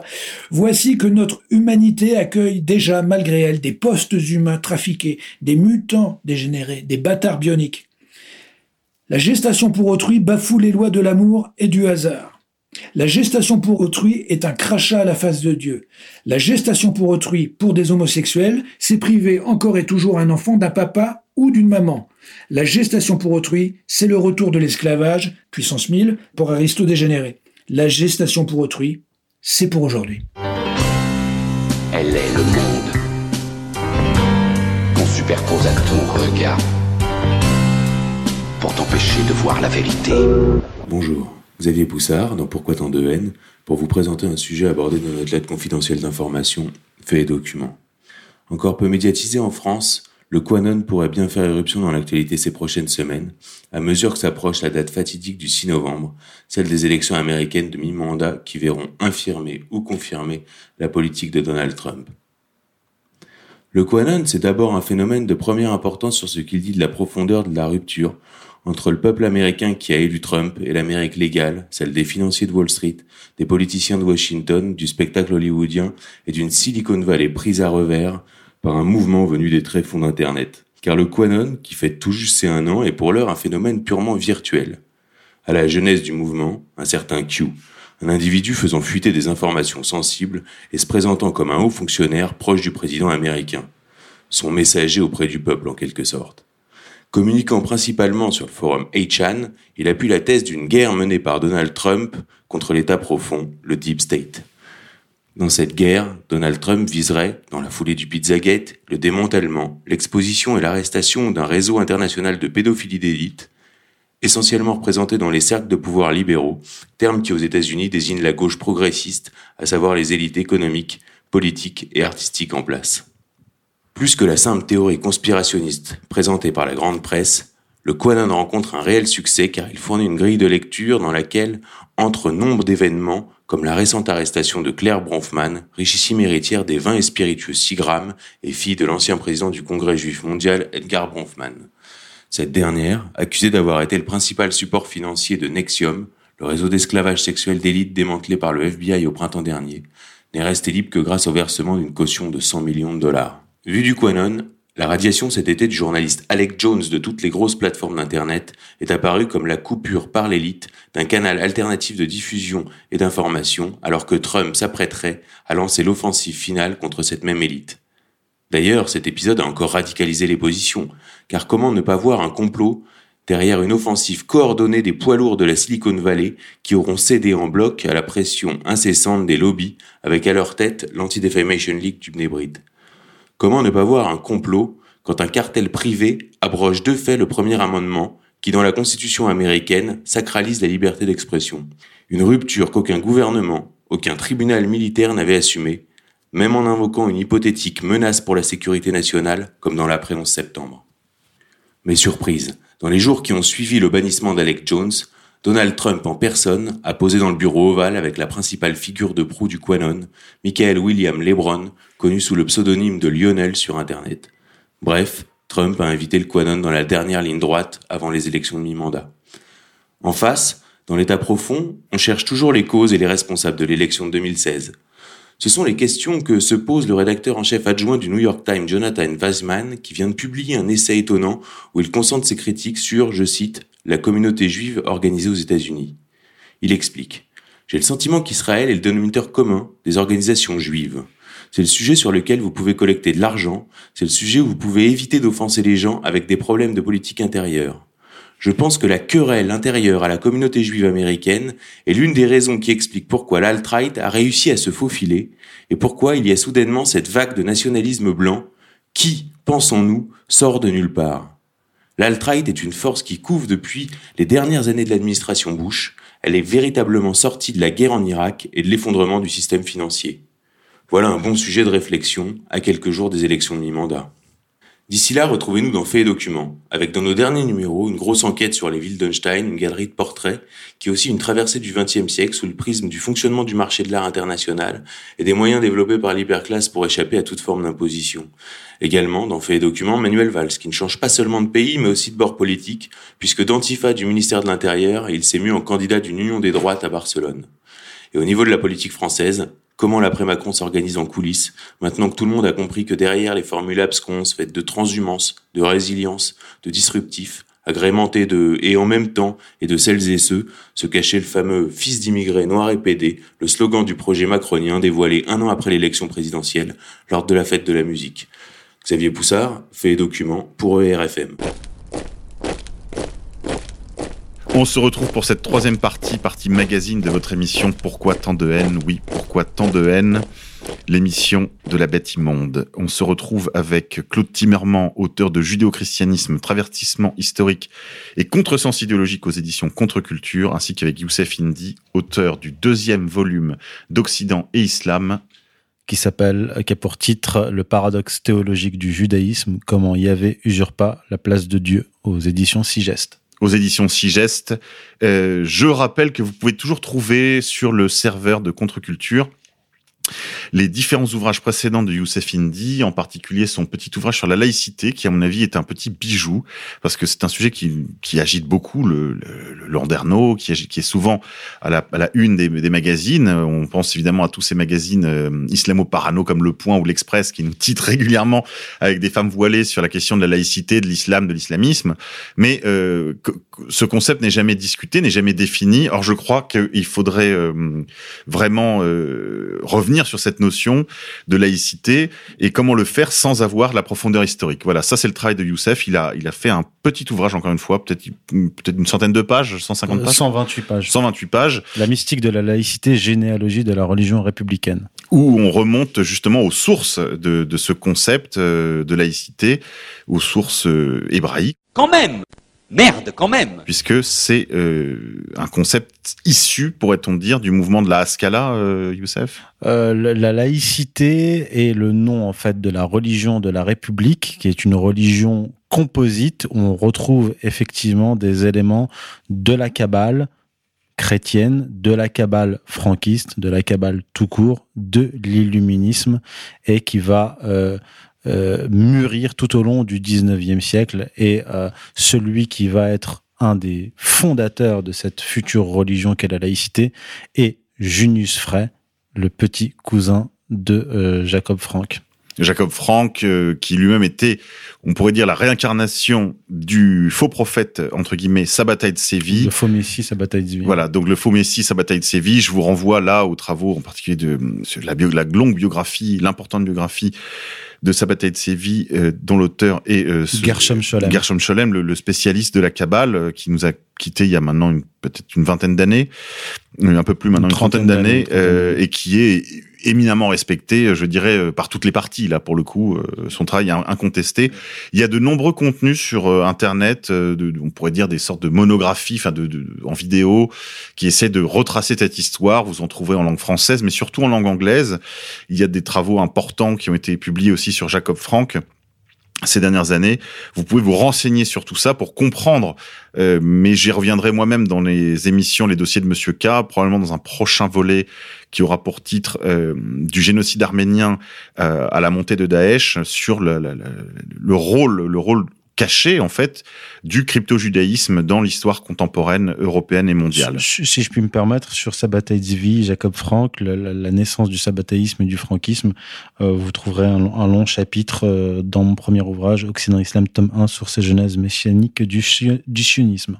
Voilà, parce que votre thèse dans votre premier ouvrage, euh, Youssef, c'est que euh, ce qu'on appelle aujourd'hui sionisme, ça a d'ailleurs été reproché à l'époque des débats vidéo entre Elisabeth Lévy et, et et Dieudonné à l'époque, mais il y a eu aussi des échanges avec Alain Soral, des échanges radio, je crois, au moins. Euh, c'est d'utiliser à tort et à travers ce concept de sionisme, alors que le reproche qui nous est fait, c'est d'utiliser ce terme euh, d'une certaine façon, de façon anachronique, de façon anachronique, employant un terme finalement moderne pour désigner un courant, une, une aspiration politique ou religieuse euh, plus ancienne. Qu'est-ce qu'on peut répondre à ceux qui nous opposent voilà cet argument de l'anachronisme du concept de sionisme? Bah, Déjà, euh, dans, le langage biblique, euh, sionisme vient de Sion, la montagne de Sion, qui est, qui est en Terre Sainte. Donc c'est un le mouvement sioniste tel qu'on l'appelait à la fin du 19e siècle est supposé être laïque, mais il a un fondement biblique. La thèse de mon premier ouvrage est, euh, est, inédite puisque on, on, on jusqu'à l'apparition de ce livre, on nous disait que le, le sionisme était né à, au XVIIe siècle dans les milieux protestants millénaristes, dont est issu d'ailleurs Cromwell au, au XVIIe siècle. Euh, mes recherches m'ont mené plus loin, montrant, démontrant que le, le sionisme, c'est-à-dire le projet de rapatriement du peuple juif en Terre Sainte pour hâter la venue du Messie est née au XIIIe siècle. XIIIe siècle. J'insiste là-dessus parce que euh, d'autres pourraient vous dire euh, oui, mais euh, le sionisme, c'est le projet biblique. Oui, c'est ce que j'explique dans mon premier livre. Euh, le sionisme, le foyer national juif, la stratégie des sionistes est calquée sur la Bible, et pas n'importe quelle partie de la Bible, c'est-à-dire la fin du Deutéronome et le livre de Josué. Ce que j'ai cherché à démontrer dans mon ouvrage, c'est comment et pourquoi les juifs ou des juifs, les sionistes, ceux qu'on appellera les sionistes, ont contourné l'interdit de retour en Terre Sainte qu'il y a dans le Talmud. Shir A. Shirim, Ketubot 111a.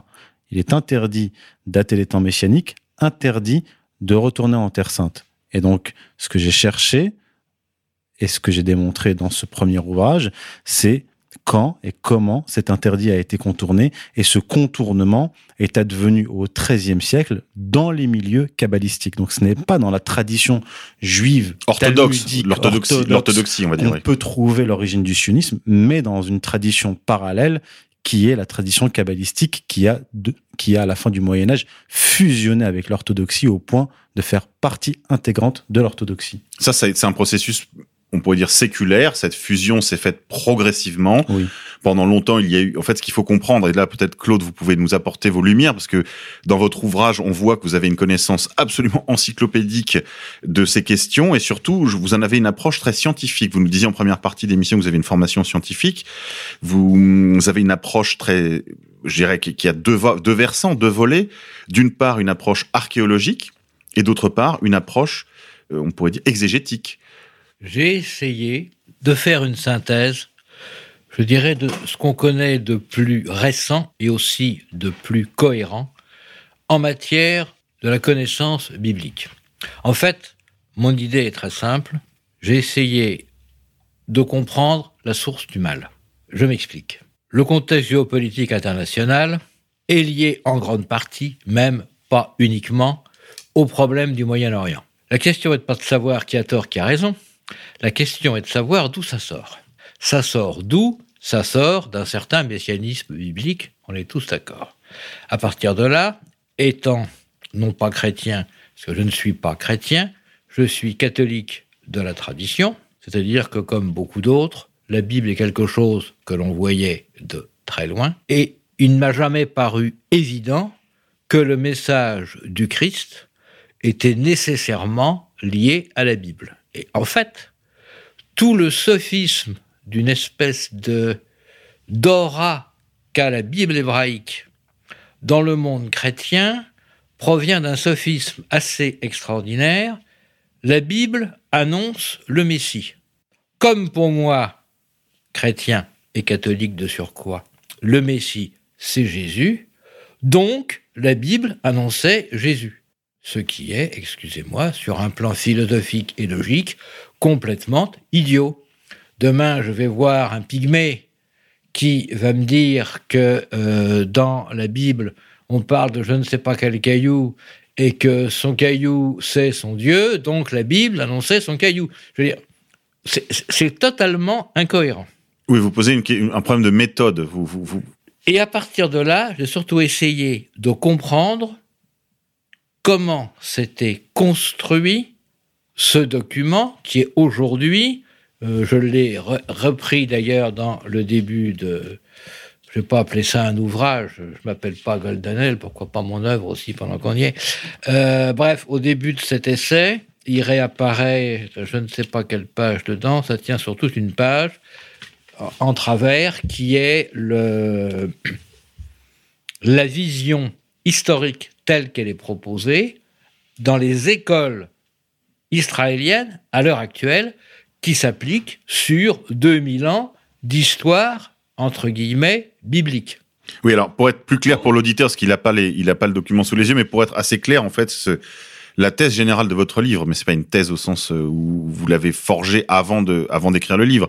Ce qui ressort des recherches et des citations que vous faites abondamment, qui sont pour l'essentiel, je dirais à 90 ou 95, peut-être 98% des sources de chercheurs juifs américains, israéliens, de... Tous des spécialistes, essentiellement, effectivement, de confession juive, tous des universitaires, des archéologues, des historiens, des hébraïsants, bien sûr, qui se sont euh, attaqués à ces questions. En fait, ce, que vous essayez de, déceler dans ce livre, c'est sourcer véritablement la facture, la fabrique de la Bible. On pourrait résumer cela comme ça. Mais c'est pas moi qui la source. Non, vous, non, Je ne me fais une synthèse. que l'interprète de ce que eux disent. Absolument. Et alors, je me, c'est bien parce que je me retrouve tout à fait dans la position, vous savez, de Léon Blois qui disait J'ai longtemps appris à me faire haïr de mes contemporains.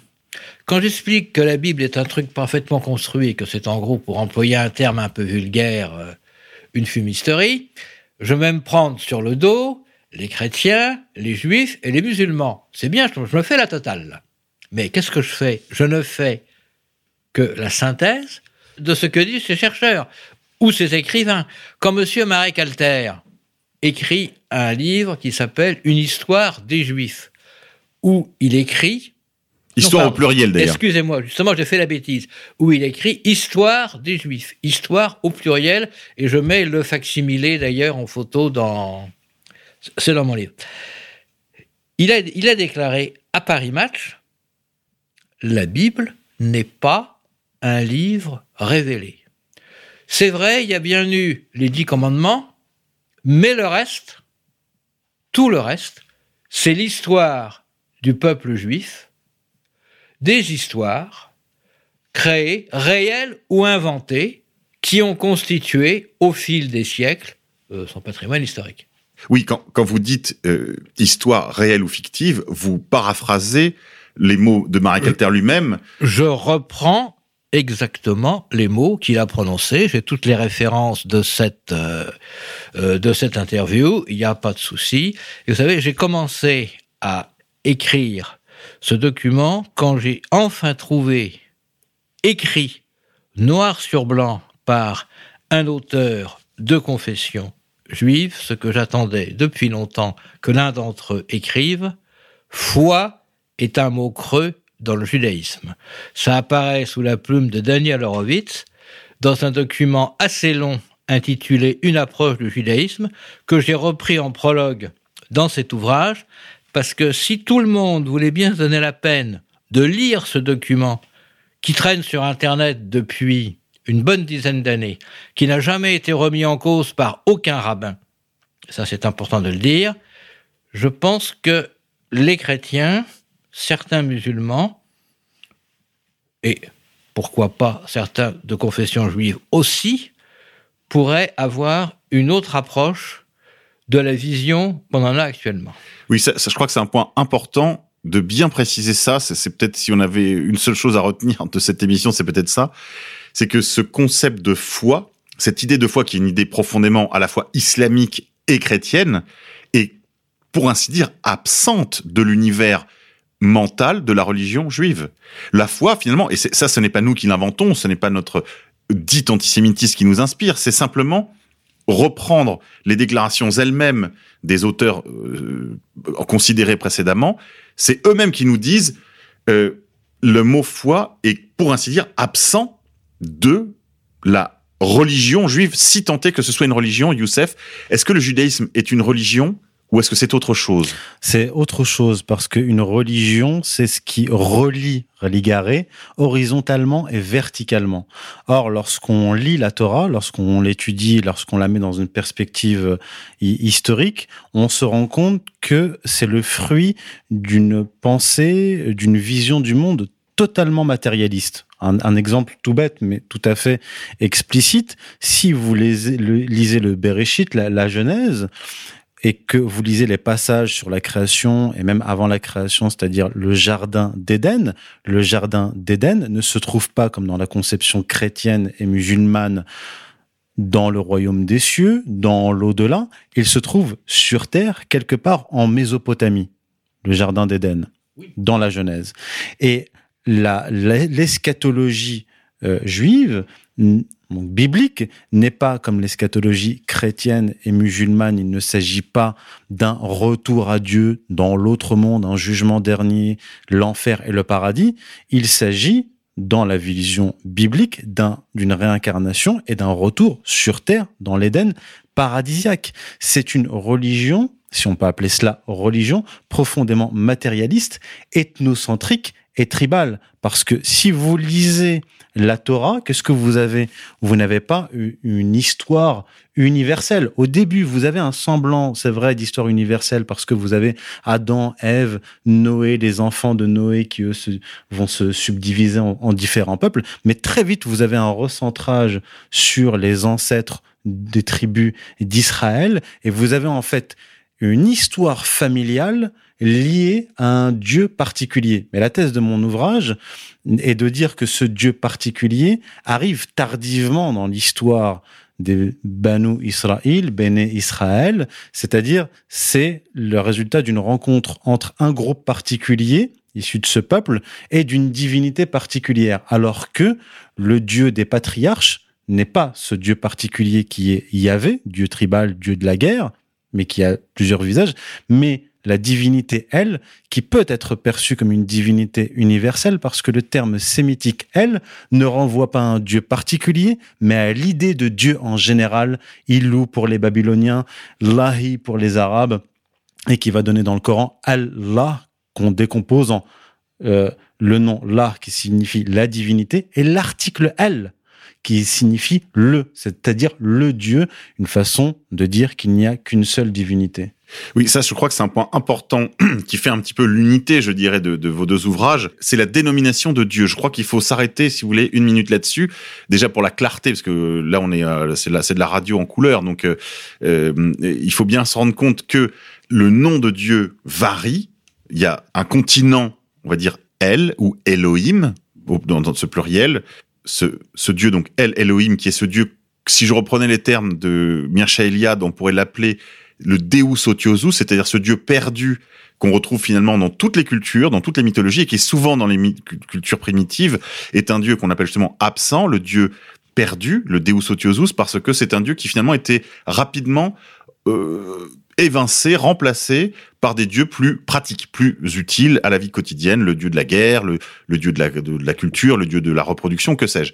Et euh, ce dieu finalement, euh, ce Deus Otiosus, nous dit Mircea Eliade, est un dieu justement sans qualité. C'est un Dieu qu'on pourrait presque dire, reprenant ici la théologie euh, chrétienne apophatique, c'est-à-dire dont on ne peut pas dire grand-chose, on va dire plutôt ce qu'il n'est pas. Et eh bien justement, il n'est pas un être matériel, il n'est pas un être limité, il n'est pas... Bon, il y a d'autres dénominations en dehors de ce El Elohim. Il y a donc euh, Adonai, euh, Sabaoth, et puis euh, il y a également donc Yahvé, dont on va dire un peu plus tout à l'heure. Mais je crois, euh, Claude, que vous aviez un document pour préparer l'émission, où dans un des psaumes, lequel ah. est-il? C'est le psaume... Sauf erreur de ma part, ça doit être le psaume, le psaume 19. Dans le psaume 19, il y a une variété d'appellations. Ça s'appelle Ode à elle, et sur la moitié des versets, on parle effectivement de ce Dieu elle, et sur la moitié suivante, on repart sur Adonai. On est donc, si vous voulez, dans une espèce de transition. Les sept premiers versets sont consacrés à elle, et euh, les huit autres, puisqu'il y en a quinze, sont consacrés à Adonai, et le dernier étant carrément Adonai Yahvé. On parle du psaume 15, du livre des psaumes. Donc là, on, suit, si vous voulez, toute cette... Euh, euh, cette substitution. Cette substitution, petit à petit. Je voulais revenir une toute, un tout petit instant sur une chose qui, qui me semble importante, cette notion de foi dans le judaïsme. C'est tout à fait légitime dans le contexte de la construction, puisque la thèse que je développe, moi, c'est qu'on a construit Yahvé. C'est là où je diffère totalement de la thèse de Youssef. Pour moi, les euh, Hébreux se sont construits un Dieu pour leur permettre d'acquérir une certaine, une certaine unité nationale. Une unité, une certaine dynamique et euh, une certaine capacité d'affirmation entre les deux géants culturels, politiques et économiques qui les encadraient, l'Égypte en Occident et euh, la Syrie, Sumer, euh, Mésopotamie en Orient. Oui, ça c'est un point très intéressant de votre livre parce qu'on parle beaucoup. C'est le milieu du croissant fertile. En fait. Voilà, vous parlez beaucoup en fait de, de, de, de, leurs deux grands voisins et vous expliquez que finalement ce, cette petite entité euh, ethnoculturelle qui a mis des siècles peut-être même des millénaires, à trouver son, sa spécificité, était un espace interstitiel entre deux grands.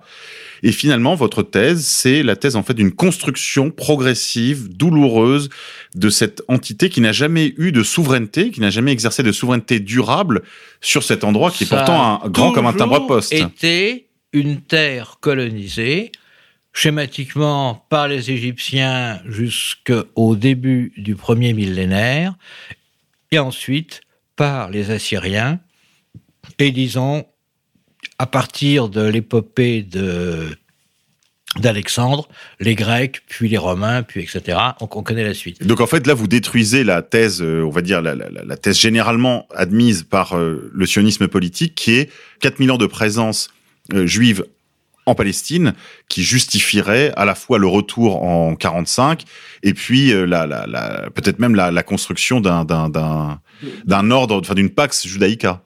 Deux choses tout à fait différentes, deux, remarques tout à fait différentes. La première, c'est que 2000 ans avant Jésus-Christ, il n'y avait pas d'hébreux, il n'y avait pas d'hébreux individualisés, parce que si ils avaient été capables de s'individualiser et de se faire reconnaître, ben ils auraient trouvé le moyen de le faire savoir. Le problème, Mais C'est-à-dire ce que vous appelez se faire savoir, c'est-à-dire qu'il y ait des inscri- non mais qu'il y ait des inscriptions sur des Voilà, tablettes, qu'il y ait- qu'il y, qu'il y ait- ait quelque qu'il y ait chose. des stèles, qu'il y ait des rapports Absolument. de bataille. euh, Or, tout ce qui, tout ce qu'on en retrouve, c'est la fameuse stèle de Méramta, c'est le début, et on est en 1200 avant Jésus-Christ. Donc, on peut supposer qu'un siècle avant, il commençait à y avoir des gens qui se sont rassemblés. Vous savez, j'ai essayé de comprendre d'où, d'où ils pouvaient sortir. Parce qu'en fait, c'est des locaux.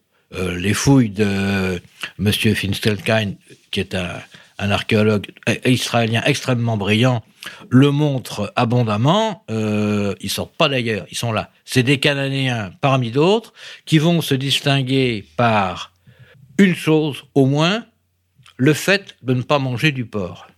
D'où archéologiquement quelque chose de gênant, c'est que est considéré comme site hébreu un site où on ne trouve pas de porc. Oui, c'est vrai que c'est un peu l'approche par peu l'absurde. Embêtant parce que euh, il suffit qu'on n'en ait pas trouvé. L'intérêt, par contre, c'est que personne ne peut me dire que je minimise les chiffres, puisque tous les chiffres qui sont donnés à partir de ce type de méthode vont au contraire avoir tendance à augmenter la quantité de sites correspondants. Oui. Alors, ce que vous dites qui est intéressant justement sur les travaux de, ce monsieur Finkelstein, c'est que en réalité, l'archéologie tente à prouver que, en fait, il n'y a jamais eu, comme je le disais à l'instant, de souveraineté longue, durable et individualisée d'un groupe ethnopolitique qu'on pourrait appeler les Hébreux, les, les Israélites, les Juifs. Enfin, Aucune. Alors je vais aller plus loin que ça. On va tous ramasser des tomates à la fin de l'émission, mais c'est pas grave. Je maintiens et j'insiste. C'est énorme, je sais, mais c'est un fait. Lisez la Bible, bon Dieu, puisque si vous y croyez, lisez-la, c'est écrit dedans en toutes lettres. Il n'a jamais existé, et je pèse tous mes mots, d'entité politique s'appelant Israël, ayant Jérusalem pour capitale, indépendant qu'au fil des âges. sinon pour quelques décennies peut-être? Quelques décennies, à condition qu'on admette que le royaume de David et de Salomon, qui est plus que contesté par le monde archéologique et historique, ait effectivement existé. Je ne l'ai pas indiqué dans mon livre, parce que pour moi, je trouve qu'on manque encore de preuves. On a toutes les chances de supposer que Salomon est un habillage, une appropriation, dans le terme que j'utilise dans mon livre pour des personnages qui ont été refaits ou repris, une appropriation du, pharaon, donc du, de l'époque précisément de Salomon, et que ce peuple, commençant à avoir un peu d'importance, a voulu se doter d'un chef brillant. Mais en tout état de cause, ce royaume de Salomon n'a jamais recouvert les limites euh, théoriques qu'il veut bien lui donner. Même pas de de 48 quoi. Mais même pas d'Israël de 48. En fait, et c'est là où on rentre. Alors, ce qui est très amusant dans votre livre, c'est que vous, justement, il n'y a pas de carte, mais vous rapprochez. Comment il n'y a pas de carte Non, non, mais je veux dire, là, sur ce que je vais dire, Ah là, là, dans votre livre, il n'y a, pas de carte qui illustre le propos, mais, mais vous auriez pu presque prouver qu'en fait, les, les lieux d'occupation des, des, on va dire, de cette entité très éphémère étaient presque les, les territoires occupés, en fait. hein. Bon, il y a une sorte d'inversion euh, cartographique qui, qui, qui, qui ne manque pas de sel.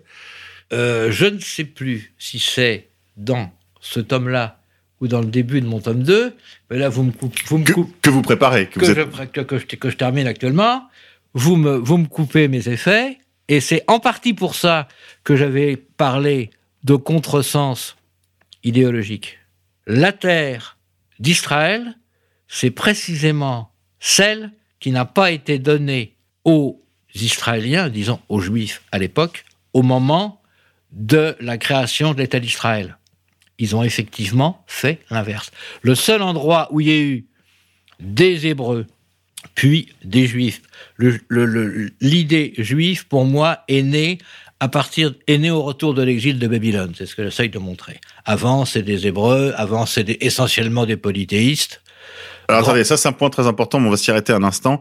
C'est que, en effet, s'il n'y a pas eu d'entité durable, euh, stable, euh, autonome politiquement sur cette terre de Palestine, en revanche, vous dites que ce qui est quand même l'essentiel de, de cette identité, on va dire hébraïque, qui est promue par le texte biblique, c'est le rejet du paganisme, le rejet, le non-mélange, par exemple, le rejet de le- de le- l'exogamie, bon, avec les peuples étrangers. Et pourtant, et pourtant, ce que vous nous montrez euh, abondamment dans ce livre, c'est que s'il y a une pratique qui était absolument universelle sur ces territoires, y compris dans les tribus, on va dire proto-hébraïques, c'est la pratique du sacrifice humain. Oui, tout à fait. Tout à fait. Ça s'est passé partout. En fait, alors j'ai une histoire assez, assez amusante, amusante si on peut dire. Ça a changé là aussi avec, je veux dire, l'affirmation du judaïsme tel qu'on on le sent avec euh, le rigorisme d'Ézéchias et qui va apparaître, être formalisé, formaté même, je dirais, en grande partie euh, à Babylone et ramené ensuite. Il faut bien comprendre que sur un plan intellectuel, Jérusalem disparaît avec la conquête de Nabucodonosor. Oui, je sais, il y en a qui vont pas être contents, mais j'y peux rien. C'est comme ça. Une fois de plus, lisez les textes et- voyez ce qui se passe. La grande dynamique intellectuelle hébraïque va rester dans les populations qui vont rester à Babylone.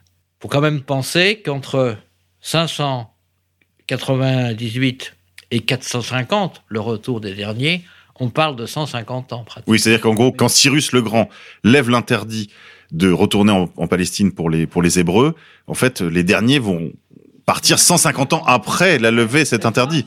C'est-à-dire, c'est-à-dire qu'en fait, euh, ils étaient plutôt pas trop Six- mal en Babylone. Six générations. Ils étaient bien installés à Six Babylone. générations, c'est énorme. Et là, vous allez avoir un deuxième euh, foyer intellectuel qui va se créer tout de suite. 450, c'est très peu de temps finalement avant, la conquête, avant les conquêtes d'Alexandre et le reste. hein. Vous allez avoir un deuxième foyer qui va se créer à Alexandrie. Alexandrie. Mais ça, c'est une autre histoire. Ça, c'est une autre histoire. Youssef, euh, votre thèse, vous, ce n'est pas la thèse d'une fabrication tardive, on va dire babylonienne, d'un Yahvé comme critère d'unité de cette entité hébraïsante, enfin bientôt judaïsante, euh, mais d'une rencontre. Quelle est l'histoire de cette rencontre entre ce peuple qui finalement avait eu l'intuition de elle, puisque ça c'est les premiers les premiers livres, en particulier dans la Genèse, on a la présence de ce El Elohim, donc de ce Dieu, on va dire transcendant, provident, etc., qui ressemble au Dieu des musulmans, au Dieu des chrétiens. Que, se- passe-t-il? Comment Yahvé remplace-t-il elle? Alors, c'est un, un long processus, mais en résumé, vous avez un, un groupe de sémites qui s'installe en Égypte au XVIIe siècle avant Jésus-Christ, durant le règne des Ixos. Ce groupe-là de sémites qui s'installe en, en Égypte constitue les ancêtres, les ancêtres des Hébreux qui sortiront d'Égypte. Une des thèses de mon livre, c'est de dire qu'il y a deux peuples d'Israël, ou plus précisément un peuple d'Israël déjà installé à Canaan et un petit groupe d'Hébreux, de Sémites, sortis d'Égypte, descendants de ces Sémites qui sont, sont installés en Égypte durant l'exixos. Tout ce que j'affirme là, dans, mon livre, est sourcé avec de- euh, des, des pièces archéologiques, euh, égyptologiques et Claude Tirmont dit à peu près la même chose. D'ailleurs, dans le début de son livre, il, il rapporte qu'il y a une, visiblement une sorte de, de- de proximité entre la présence des Ixos et la présence, disons, de proto-hébreux euh, lors de cette période. On n'est pas à la même époque, tous les deux. Moi, je me verrais plutôt deux siècles plus tard. Mais, mais en, en gros, c'est ça. De toute façon, on a un pays pauvre, où les gens vont être sujets à des famines, et aussi certains vont vouloir aller travailler. Donc, vous allez avoir, depuis Gaza... C'est vrai que le, le- le pays où on travaille, là, dans la région, c'est le delta du Nil. Continuez, le delta euh, du. Nil et les mines. Et les mines du Sinaï. Et les mines du Sinaï. Donc ces Hébreux qui sont les descendants de ces Sémites qui se sont installés en, en, en Égypte vont euh, vers Canaan. Ils sortent d'Égypte, ils vont vers Canaan. À cette époque-là, on est à la fin du XIIIe siècle, le peuple d'Israël est déjà constitué à Canaan. D'ailleurs, je rapporte une autre pièce archéologique en plus de la stèle de, de ou Merempta, comme vous voulez. Deux siècles plus tôt, on a ce qu'on appelle le piédestal de Berlin, où on a une inscription qui ressemble à celle de, de, de, Merempta, où l'on voit, on trouve le nom d'Israël inscrit. Ça, ça, veut dire qu'on a un peuple d'Israël qui est là, présent, depuis 14e siècle, 15e siècle avant Jésus-Christ. Or, on sait, j'apporte un certain nombre de, de preuves euh, concordantes, que l'exode a eu lieu à la fin du XIIIe siècle, début du XIIe siècle avant Jésus-Christ. D'accord? Donc, ce peuple d'Israël, qu'on qu'on trouve inscrit dans, dans, dans cette stèle, est aussi la preuve que ce peuple-là adore elle, puisque Israël est un nom théophore avec une composante divine qui veut dire que Dieu soit maître, et non pas la traduction rabbinique qui veut dire euh, celui qui combat avec Dieu. Non, ça c'est une traduction, une interprétation insolente de Israël. Et donc ce groupe d'Hébreux rencontre Yahvé. En fait, Yahvé, pour moi, ce que je, démontre n'est pas une construction puisqu'il était déjà adoré par un groupe de peuples qui euh, nomadisait sur les marches égyptiennes, qui est un groupe de peuples sémites qui adorait un- un- un- une divinité qui s'appelait Yahoo ou Yahoo. Et Yahvé, son véritable nom, se dit Yahoo ou Yahoo. D'accord? Il est adopté par ce groupe euh, d'Hébreux, puis il est importé en Israël. Et j'explique ensuite dans mon livre comment est-ce qu'ils ont réussi à imposer ce Dieu Yahvé au peuple d'Israël. Et c'est pour ça que vous avez dans les deux premières sources de la Bible hébraïque, les deux sources, donc J et E, J c'est la source yaviste et E c'est la source éloïste. Vous avez Là, ça devient, ça devient super technique, là. D'accord. Alors très, très rapidement, vous avez une source où Dieu est appelé Elohim, d'accord, et une autre où il est appelé Yahvé. Et en réalité, les, euh, les rédacteurs tardifs de la Bible hébraïque ont trouvé une astuce pour imposer Yahvé en faisant croire que Yahvé était le nom propre de Dieu. C'est dans Exode 6, 2, 3, où il est écrit Elohim parla à Moïse et lui dit Je suis Yahoo. Je suis apparu à Abraham, à Isaac et à Jacob comme El Shaddai, mais mon nom, Yahoo, je ne leur ai pas fait connaître. C'est ainsi, par cette astuce, qu'on a réussi à faire croire que Yahvé était le véritable Dieu, le Dieu universel, le Dieu des patriarches. Alors, quelle, quelle qualité porte Yahvé qui font de lui un dieu si différent de l'Élohim des premières, des Tu- premières tu, strophes? Tu veux que je spoil mon livre, c'est ça? Alors, je rappelle que vous pouvez vous le procurer très prochainement sur le site de Contre-Culture. Vous pouvez déjà le commander autrement si vous êtes très très pressé sur le site de- des éditions Sigeste. Et vous pouvez aussi le trouver dans, à la librairie de Lorient, la librairie française. Et euh, vous, bien sûr, il est sur Amazon, Fnac, etc. Mais euh, Préférez, vaut- il- préférez quand voilà. même d'aller chez les petits Il- libraires. Et, et, et consulter la librairie.com pour que, donc, et aussi auprès de vos, vos libraires pour qu'ils commandent auprès de la librairie.com.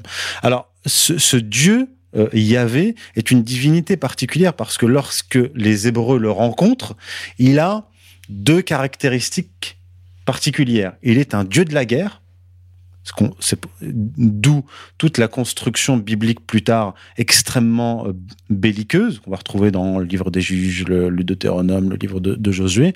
Et il est aussi un dieu de l'orage, parce que lorsque vous vivez dans le désert, vous avez besoin de quoi?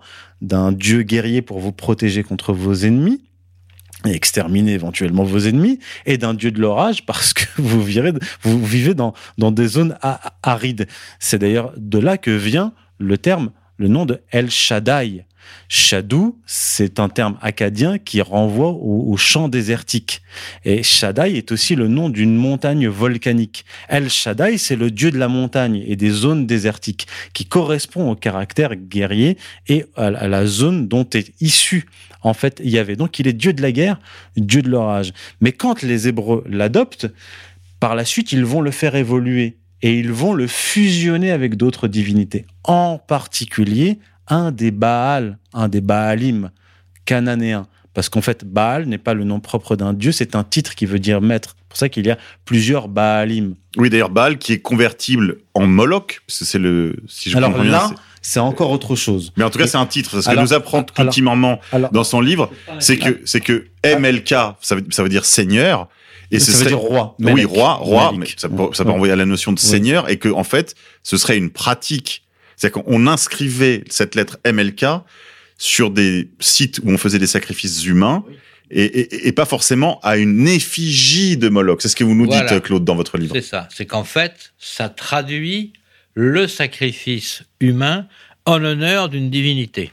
Alors, ce qui est très Ce étonnant. qui pourrait être très désagréable conduit à l'idée que absolument rien n'empêche d'imaginer, contrairement à ce qu'on écrit par ailleurs, que sur des sites spécifiques, sur ces sites spécifiques, ou certains d'entre eux, l'édit sacrifice n'est pas également concerné Yahvé. C'est ce, ce que vous, c'est ce que, c'est ce que, non, c'est ce que vous laissez entendre dans votre livre. Mais c'est extrêmement intéressant parce que, en réalité, vous rappelez aussi qu'il y a eu de la prostitution sacrée dans le temple de Ah oui, Jérusalem, qu'il y a eu des sacrifices humains peut-être aux divinités, on va dire, bibliques, donc au, au Yahvé, au Sabaoth, au, au- pourquoi pas même Elohim, hein, on peut, tout, tout, tout, tout Alors, est ouvert. C'est c'est- c'est Yahvé spécifiquement qui demande des sacrifices humains. Euh, nous avons, euh, Claude et moi, la, la même source, on s'est appuyé sur Daniel Fèvre. Et effectivement, il y a eu des sacrifices humains et on trouve dans la Bible hébraïque des passages où Yahvé demande des sacrifices humains, où il dit Ton premier-né, tu me le donneras.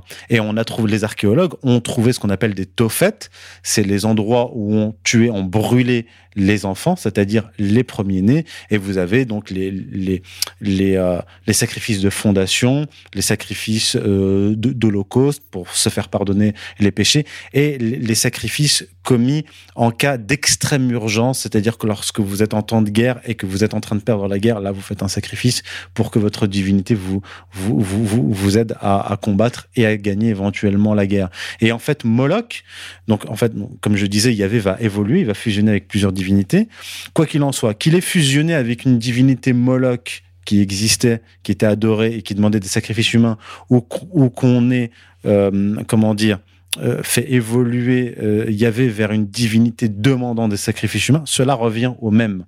On a bien des sacrifices humains dans la Bible hébraïque et l'archéologie vient en témoigner. Donc on a une divinité infernale. Donc, il y a- donc cette, cette histoire, si vous voulez, des- du, du peuple hébreu qui invente un dieu bon, enfin un dieu bon, même s'il est jaloux, mais je veux dire un dieu qui les libère du sacrifice humain, c'est une fable. Bah, en fait, vous avez des passages dans la Bible hébraïque, notamment dans les prophètes, où, par exemple, dans Jérémie, où il est écrit, il ne m'est jamais venu, donc il parle au nom de Dieu, il ne m'est jamais venu à l'idée de vous demander des sacrifices humains. Donc vous avez des passages de la Bible hébraïque qui condamnent les sacrifices humains. Et là encore, vous avez cette dualité. La dualité entre cette divinité infernale importée, qui est divinité de la guerre, qui, qui est proprement démoniaque, et ça, je, je, je- j'en apporte les mots. preuves. Ouais. Je pèse mes mots, j'en Mm. apporte les preuves, notamment dans la Bible elle-même. Et vous avez cette divinité euh, qui est euh, compatissante, qui est, euh, qui est elle, qui est le, le Dieu universel, le Dieu de, de tous les hommes, qui vient condamner ce que Yahvé a demandé. Qui est le aux- dieu des prophètes, aux- en fait. Ce, Oui, ce- ce dieu des, ce exactement. dieu, ce dieu est le dieu des prophètes qui viennent toujours rappeler à l'ordre les interdits, principalement l'interdit évidemment de- du pour sacrifice que humain. Vous avez une confrontation dans le judaïsme très tôt entre la figure du prêtre et la figure du prophète. Le prophète, c'est celui qui, euh, comment dire, euh, révèle la loi, enfin qui est plutôt le, le canal de, de, révélation de la loi, il est celui qui vient confirmer la loi, et le prêtre, c'est celui qui vient confisquer la loi, qui vient la pervertir. C'est le fameux passage de Jésus qui cite d'ailleurs Ésaïe lui-même, qui dit ce peuple hypocrite, Ésaïe a bien prophétisé sur vous euh, lorsqu'il a dit ce peuple prétend s'approcher de moi, il ne s'approche de moi que de bouche, et il émet des commandements qui sont des commandements humains. Vous avez toute cette opposition là qui est résumée dans, dans, dans l'Évangile, par exemple. Alors qu'est-ce que, parce qu'on s'approche euh, tout doucement de la fin de cette émission, qu'est-ce que cette euh, découverte, d'une certaine façon, Youssef, de cette substitution, cette euh, contamination, de usurpation. cette usurpation, ce, ce, ce, détrônement de elle par, par Yahvé, qu'est-ce que cela nous dit pour notre époque contemporaine? Bah alors, en fait, ça. Quels effets ça a sur nous? Bah, ça, ça, a un effet d'abord sur le peuple juif, puis sur le reste de l'humanité, parce que si vous êtes dans le monde antique et que vous avez une divinité de la guerre qui vous permet de combattre, de vous défendre et d'exterminer vos, vos, vos, ennemis, et que vous en faites une divinité universelle, vous avez ce que j'appelle le paradoxe théologique du judaïsme. En quelques mots, ça veut dire quoi? Vous avez une divinité parmi d'autres. Vous adorez une divinité en reconnaissant l'existence des divinités étrangères. Ça s'appelle la monolatrie. D'accord? C'est-à-dire que vous reconnaissez l'existence d'autres dieux, mais vous prétendez que votre dieu à vous, finalement, est le meilleur. Et finalement, ça, c'est un truc assez classique. Pas forcément qu'il est le meilleur, mais qui. Mais enfin, qu il est, le vôtre, en tout cas. Il est le vôtre, et, voilà. Et, et qu'il est, qu'il est le vôtre. Mais c'est un dieu de la guerre qui vous met en opposition aux autres peuples et tribus. Lorsque vous. C'est-à-dire, ça, c'est distinct du polythéisme, par exemple, pratiqué par les Indiens ou par les Romains, qui avaient tendance à assimiler les autres dieux, les, à ouvrir oui, leur panthéon. C'est un panthéon. Vous avez ça en Mésopotamie. Vous avez ça en Mésopotamie, par exemple, et donc vous avez une sorte d'équilibre politico-social. Mais si vous euh, vous êtes dans le monothéisme, ce qui va se passer durant la période perse, c'est-à-dire que les, prêtres vont revenir au monothéisme. Je dis pas qu'ils inventent, je dis qu'ils reviennent au monothéisme, parce que je, démontre bien que le monothéisme était là, euh, qu'il qui, qui, qui, qui, existait. C'était une tradition qui était là. Donc vous revenez au monothéisme et vous faites de cette divinité infernale, divinité de la guerre, le seul et unique Dieu. Mais si vous, si vous êtes dans une conception monothéiste, pour que ça soit un monothéisme viable, vous devez reconnaître que tous les peuples sont égaux. Mais si vous avez une seule divinité qui est une divinité de la guerre, qui a un lien privilégié avec le peuple d'Israël, et que les autres peuples sont reconnus comme considérés comme inférieurs, vous avez une, vous avez un peuple qui, qui est dans un premier temps et en permanence dans, dans, dans un conflit, une guerre perpétuelle contre les autres peuples, puisque son dieu est un dieu de la guerre, conflit qui ne peut se résoudre qu'à la fin des temps avec la destruction des nations et la spoliation des nations, c'est ce qui est promis dans le Deutéronome chapitre 28, dans le Ésaïe chapitre 60, 61, 62. Et, et également rappelé par le Talmud qui promet à chaque chaque membre de la tribu de lumière entre entre 800 et 2000 esclaves chacun. C'est aussi dans c'est aussi dans dans dans Ésaïe. Donc la, la donc la la conséquence de cela, c'est que vous avez un peuple qui est persuadé qu'il a un lien privilégié avec une divinité unique qui est un dieu de la guerre et que dans leur esprit, ils sont dans une guerre perpétuelle et cette guerre ne prend fin qu'à la fin des temps, c'est-à-dire avec la victoire du peuple d'Israël et la défaite de toutes les nations et la réduction en esclavage des goïms. C'est ce qui est écrit dans le livre d'Ésaïe. Et sans aller si loin, il y a une demi-douzaine d'années maintenant, ça a été repris, je crois, par Hervé Ryssen dans un de ses livres, euh, une citation qui est devenue célèbre, faite par le directeur des séminaires français à Yad Vashem, qui avait sorti cette chose, qui est quand même assez ahurissante, aussi absurde, aussi aberrant que cela paraisse, nous sommes engagés dans une guerre face à toutes les nations, elle sera nécessairement totale et génocidaire. Bon, ben voilà. J'ai condamné cette pièce. Hein. C'est une citation tout à fait. Euh, non, mais j'entends. Alors, quant à vous, Claude, qu'est-ce quelle leçon peut-on tirer pour, pour aujourd'hui des trouvailles que vous avez faites dans ce, ce livre qui, qui moi, m'a je vous, je dis en tant que chrétien m'a un peu chatouillé quand même. Hein. Ben je, je, je me doute bien c'est, c'est, que c'est ça pas a facile. C'est pas facile. Alors je, je conserve évidemment ma foi en Jésus-Christ, mais je déjà depuis quelques mois j'interrogeais la place euh, qu'occupe que doit occuper, on va dire le, le, le corpus vétérotestamentaire dans le dans la vie d'un chrétien. euh, il y a bien sûr annonce, je crois, de, de la venue du Messie, donc de Jésus-Christ dans, dans l'Ancien Testament, mais tout ça mériterait évidemment une grande euh, dépollution du texte par, pour enlever toutes les interpolations, les, les, les, les, les coups, de, les coups de force, les coups d'État euh, opérés par les, les divinités, euh, les, les, les faux dieux comme, comme ce Yahvé euh, guerrier dont nous parlait Youssef tout à l'heure. Mais voilà, dans ce livre Judéo-christianisme aux éditions Contre-Culture, vous, vous tirez tout un tas de conclusions. C'est un festival de quenelle hein, pour ceux qui aiment ça. Je vous en conseille la lecture. C'est un véritable festival. Euh, je veux dire, on apprend des tas de choses. euh, de- de- bon, on, on Et une découvre fois en fait. de plus, je n'ai absolument rien inventé, je n'ai absolument, pratiquement rien supputé. Vous Non, c'est vrai que tout- références tout est sourcé. partout. Tout est sourcé. Mais alors, juste pour en venir à ma question, Claude, qu'est-ce qu'on peut tirer comme conséquence, comme conclusion de ces découvertes, de ces rappels, de cette synthèse que vous faites dans votre ouvrage pour les temps d'aujourd'hui? Ben, alors, deux choses. La première, qui intéresse tout le monde, qui est la raison de l'incarnation du Christ. Pourquoi le Christ s'est incarné et pourquoi là? Pour moi, la réponse est très claire. Il y a eu rencontre avec Yahvé, rencontre avec un autre, tout ce que j'ai écrit, tout ce que Youssef a pu écrire. C'est pas la question.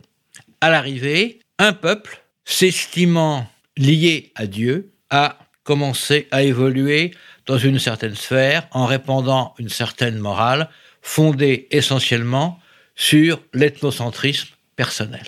Et Dieu s'est incarné pour leur dire, ou pour les musulmans, un prophète très spécial qui s'appelle Jésus, s'est manifesté à l'arrivée pour le message, si j'ose dire, que les chrétiens ne me tapent pas dessus et les musulmans non plus, pour le message, c'est le même, pour leur dire, euh, vous êtes gentils, mais Dieu, c'est pas ça. Vous n'avez pas compris. Dieu, c'est quelqu'un qui, j'allais dire, mérite. C'est prodigieux, ça. Ça, c'est le pire des blasphèmes. C'est pas ce qu'il fallait dire, je ne trouve pas d'autres mots. Dieu, c'est quelqu'un qu'il est nécessaire d'annoncer, de présenter à tous les hommes et de leur expliquer que ils ont tous la capacité d'accéder à cette divinité. Ce que, justement, par nature, et c'est pour ça que la foi n'est pas nécessaire pour eux, je nais juif NAIT, donc je suis juif au sens religieux du terme, si vous voulez, c'est l'idée. La foi n'est plus utile. Après, ça va évoluer, puisqu'on arrive à voir dans le talmudisme qu'on vous dit, le judaïsme tel que le présuppose le talmudisme ne présuppose pas a priori l'existence de Dieu. Là, on rentre dans un autre. C'est dans une des citations du, dé- pardon, du début du texte d'Horowitz. C'est assez, sidérant.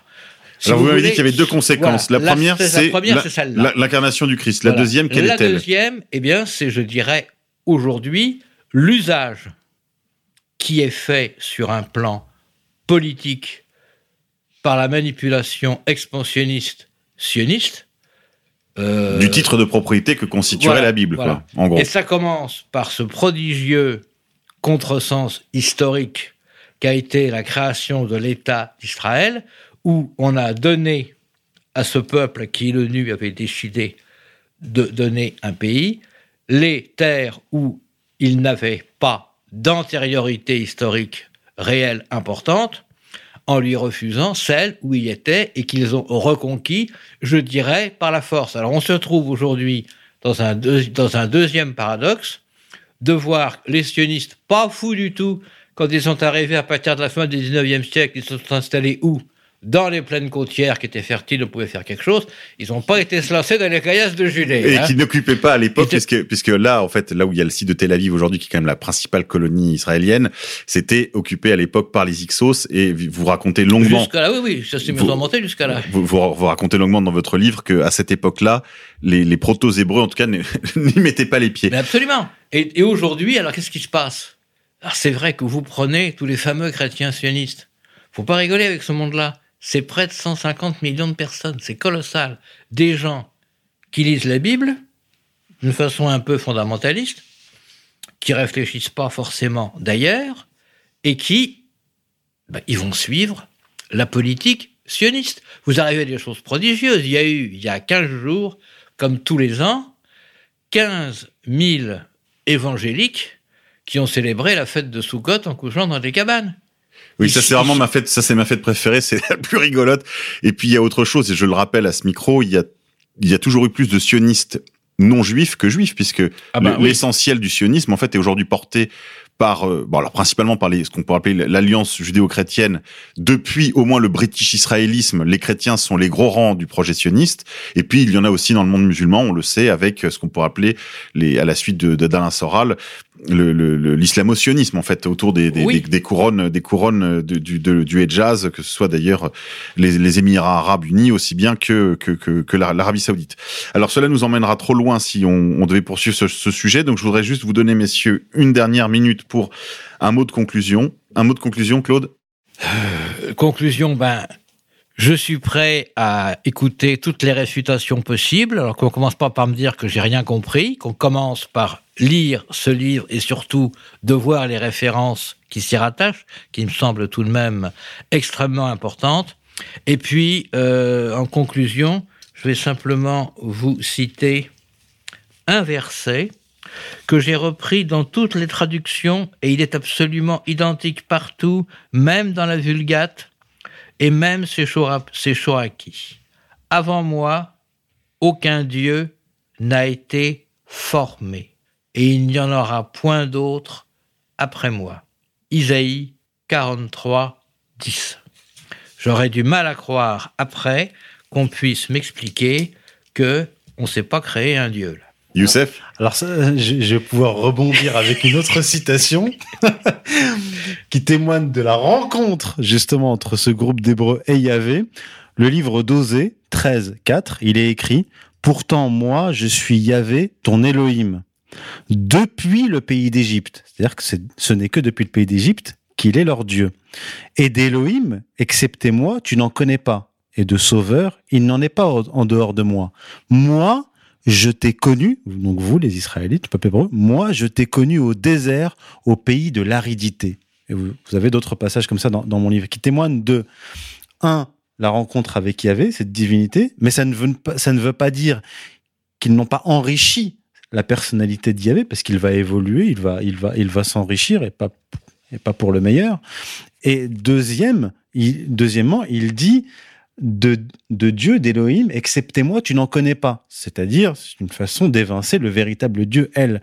Donc, je, conclurai en lançant ce, ce message, cet appel aux Juifs à travers le monde, c'est de leur dire, moi, mon, mon, mon, mon message à la conclusion de mon livre, que pour, du point de vue du, du judaïsme, c'est rejetons cette divinité Yahvé que nous avons rencontrée dans le désert, dont la figure se rapproche bien plus de du Satan, c'est-à-dire de l'adversaire de Dieu, que de Dieu lui-même, et revenons à elle, ce Dieu universel, pour le meilleur du peuple juif et du reste de l'humanité. Youssef, merci. Un dernier mot en conclusion pour ma part. Je voudrais vous annoncer une petite nouvelle que j'apprends avec beaucoup de retard. Le 18 août dernier, en 18 août 2018, la vache rousse, donc, nommée Padma Adema, est née en Israël, en avant pour le troisième temple.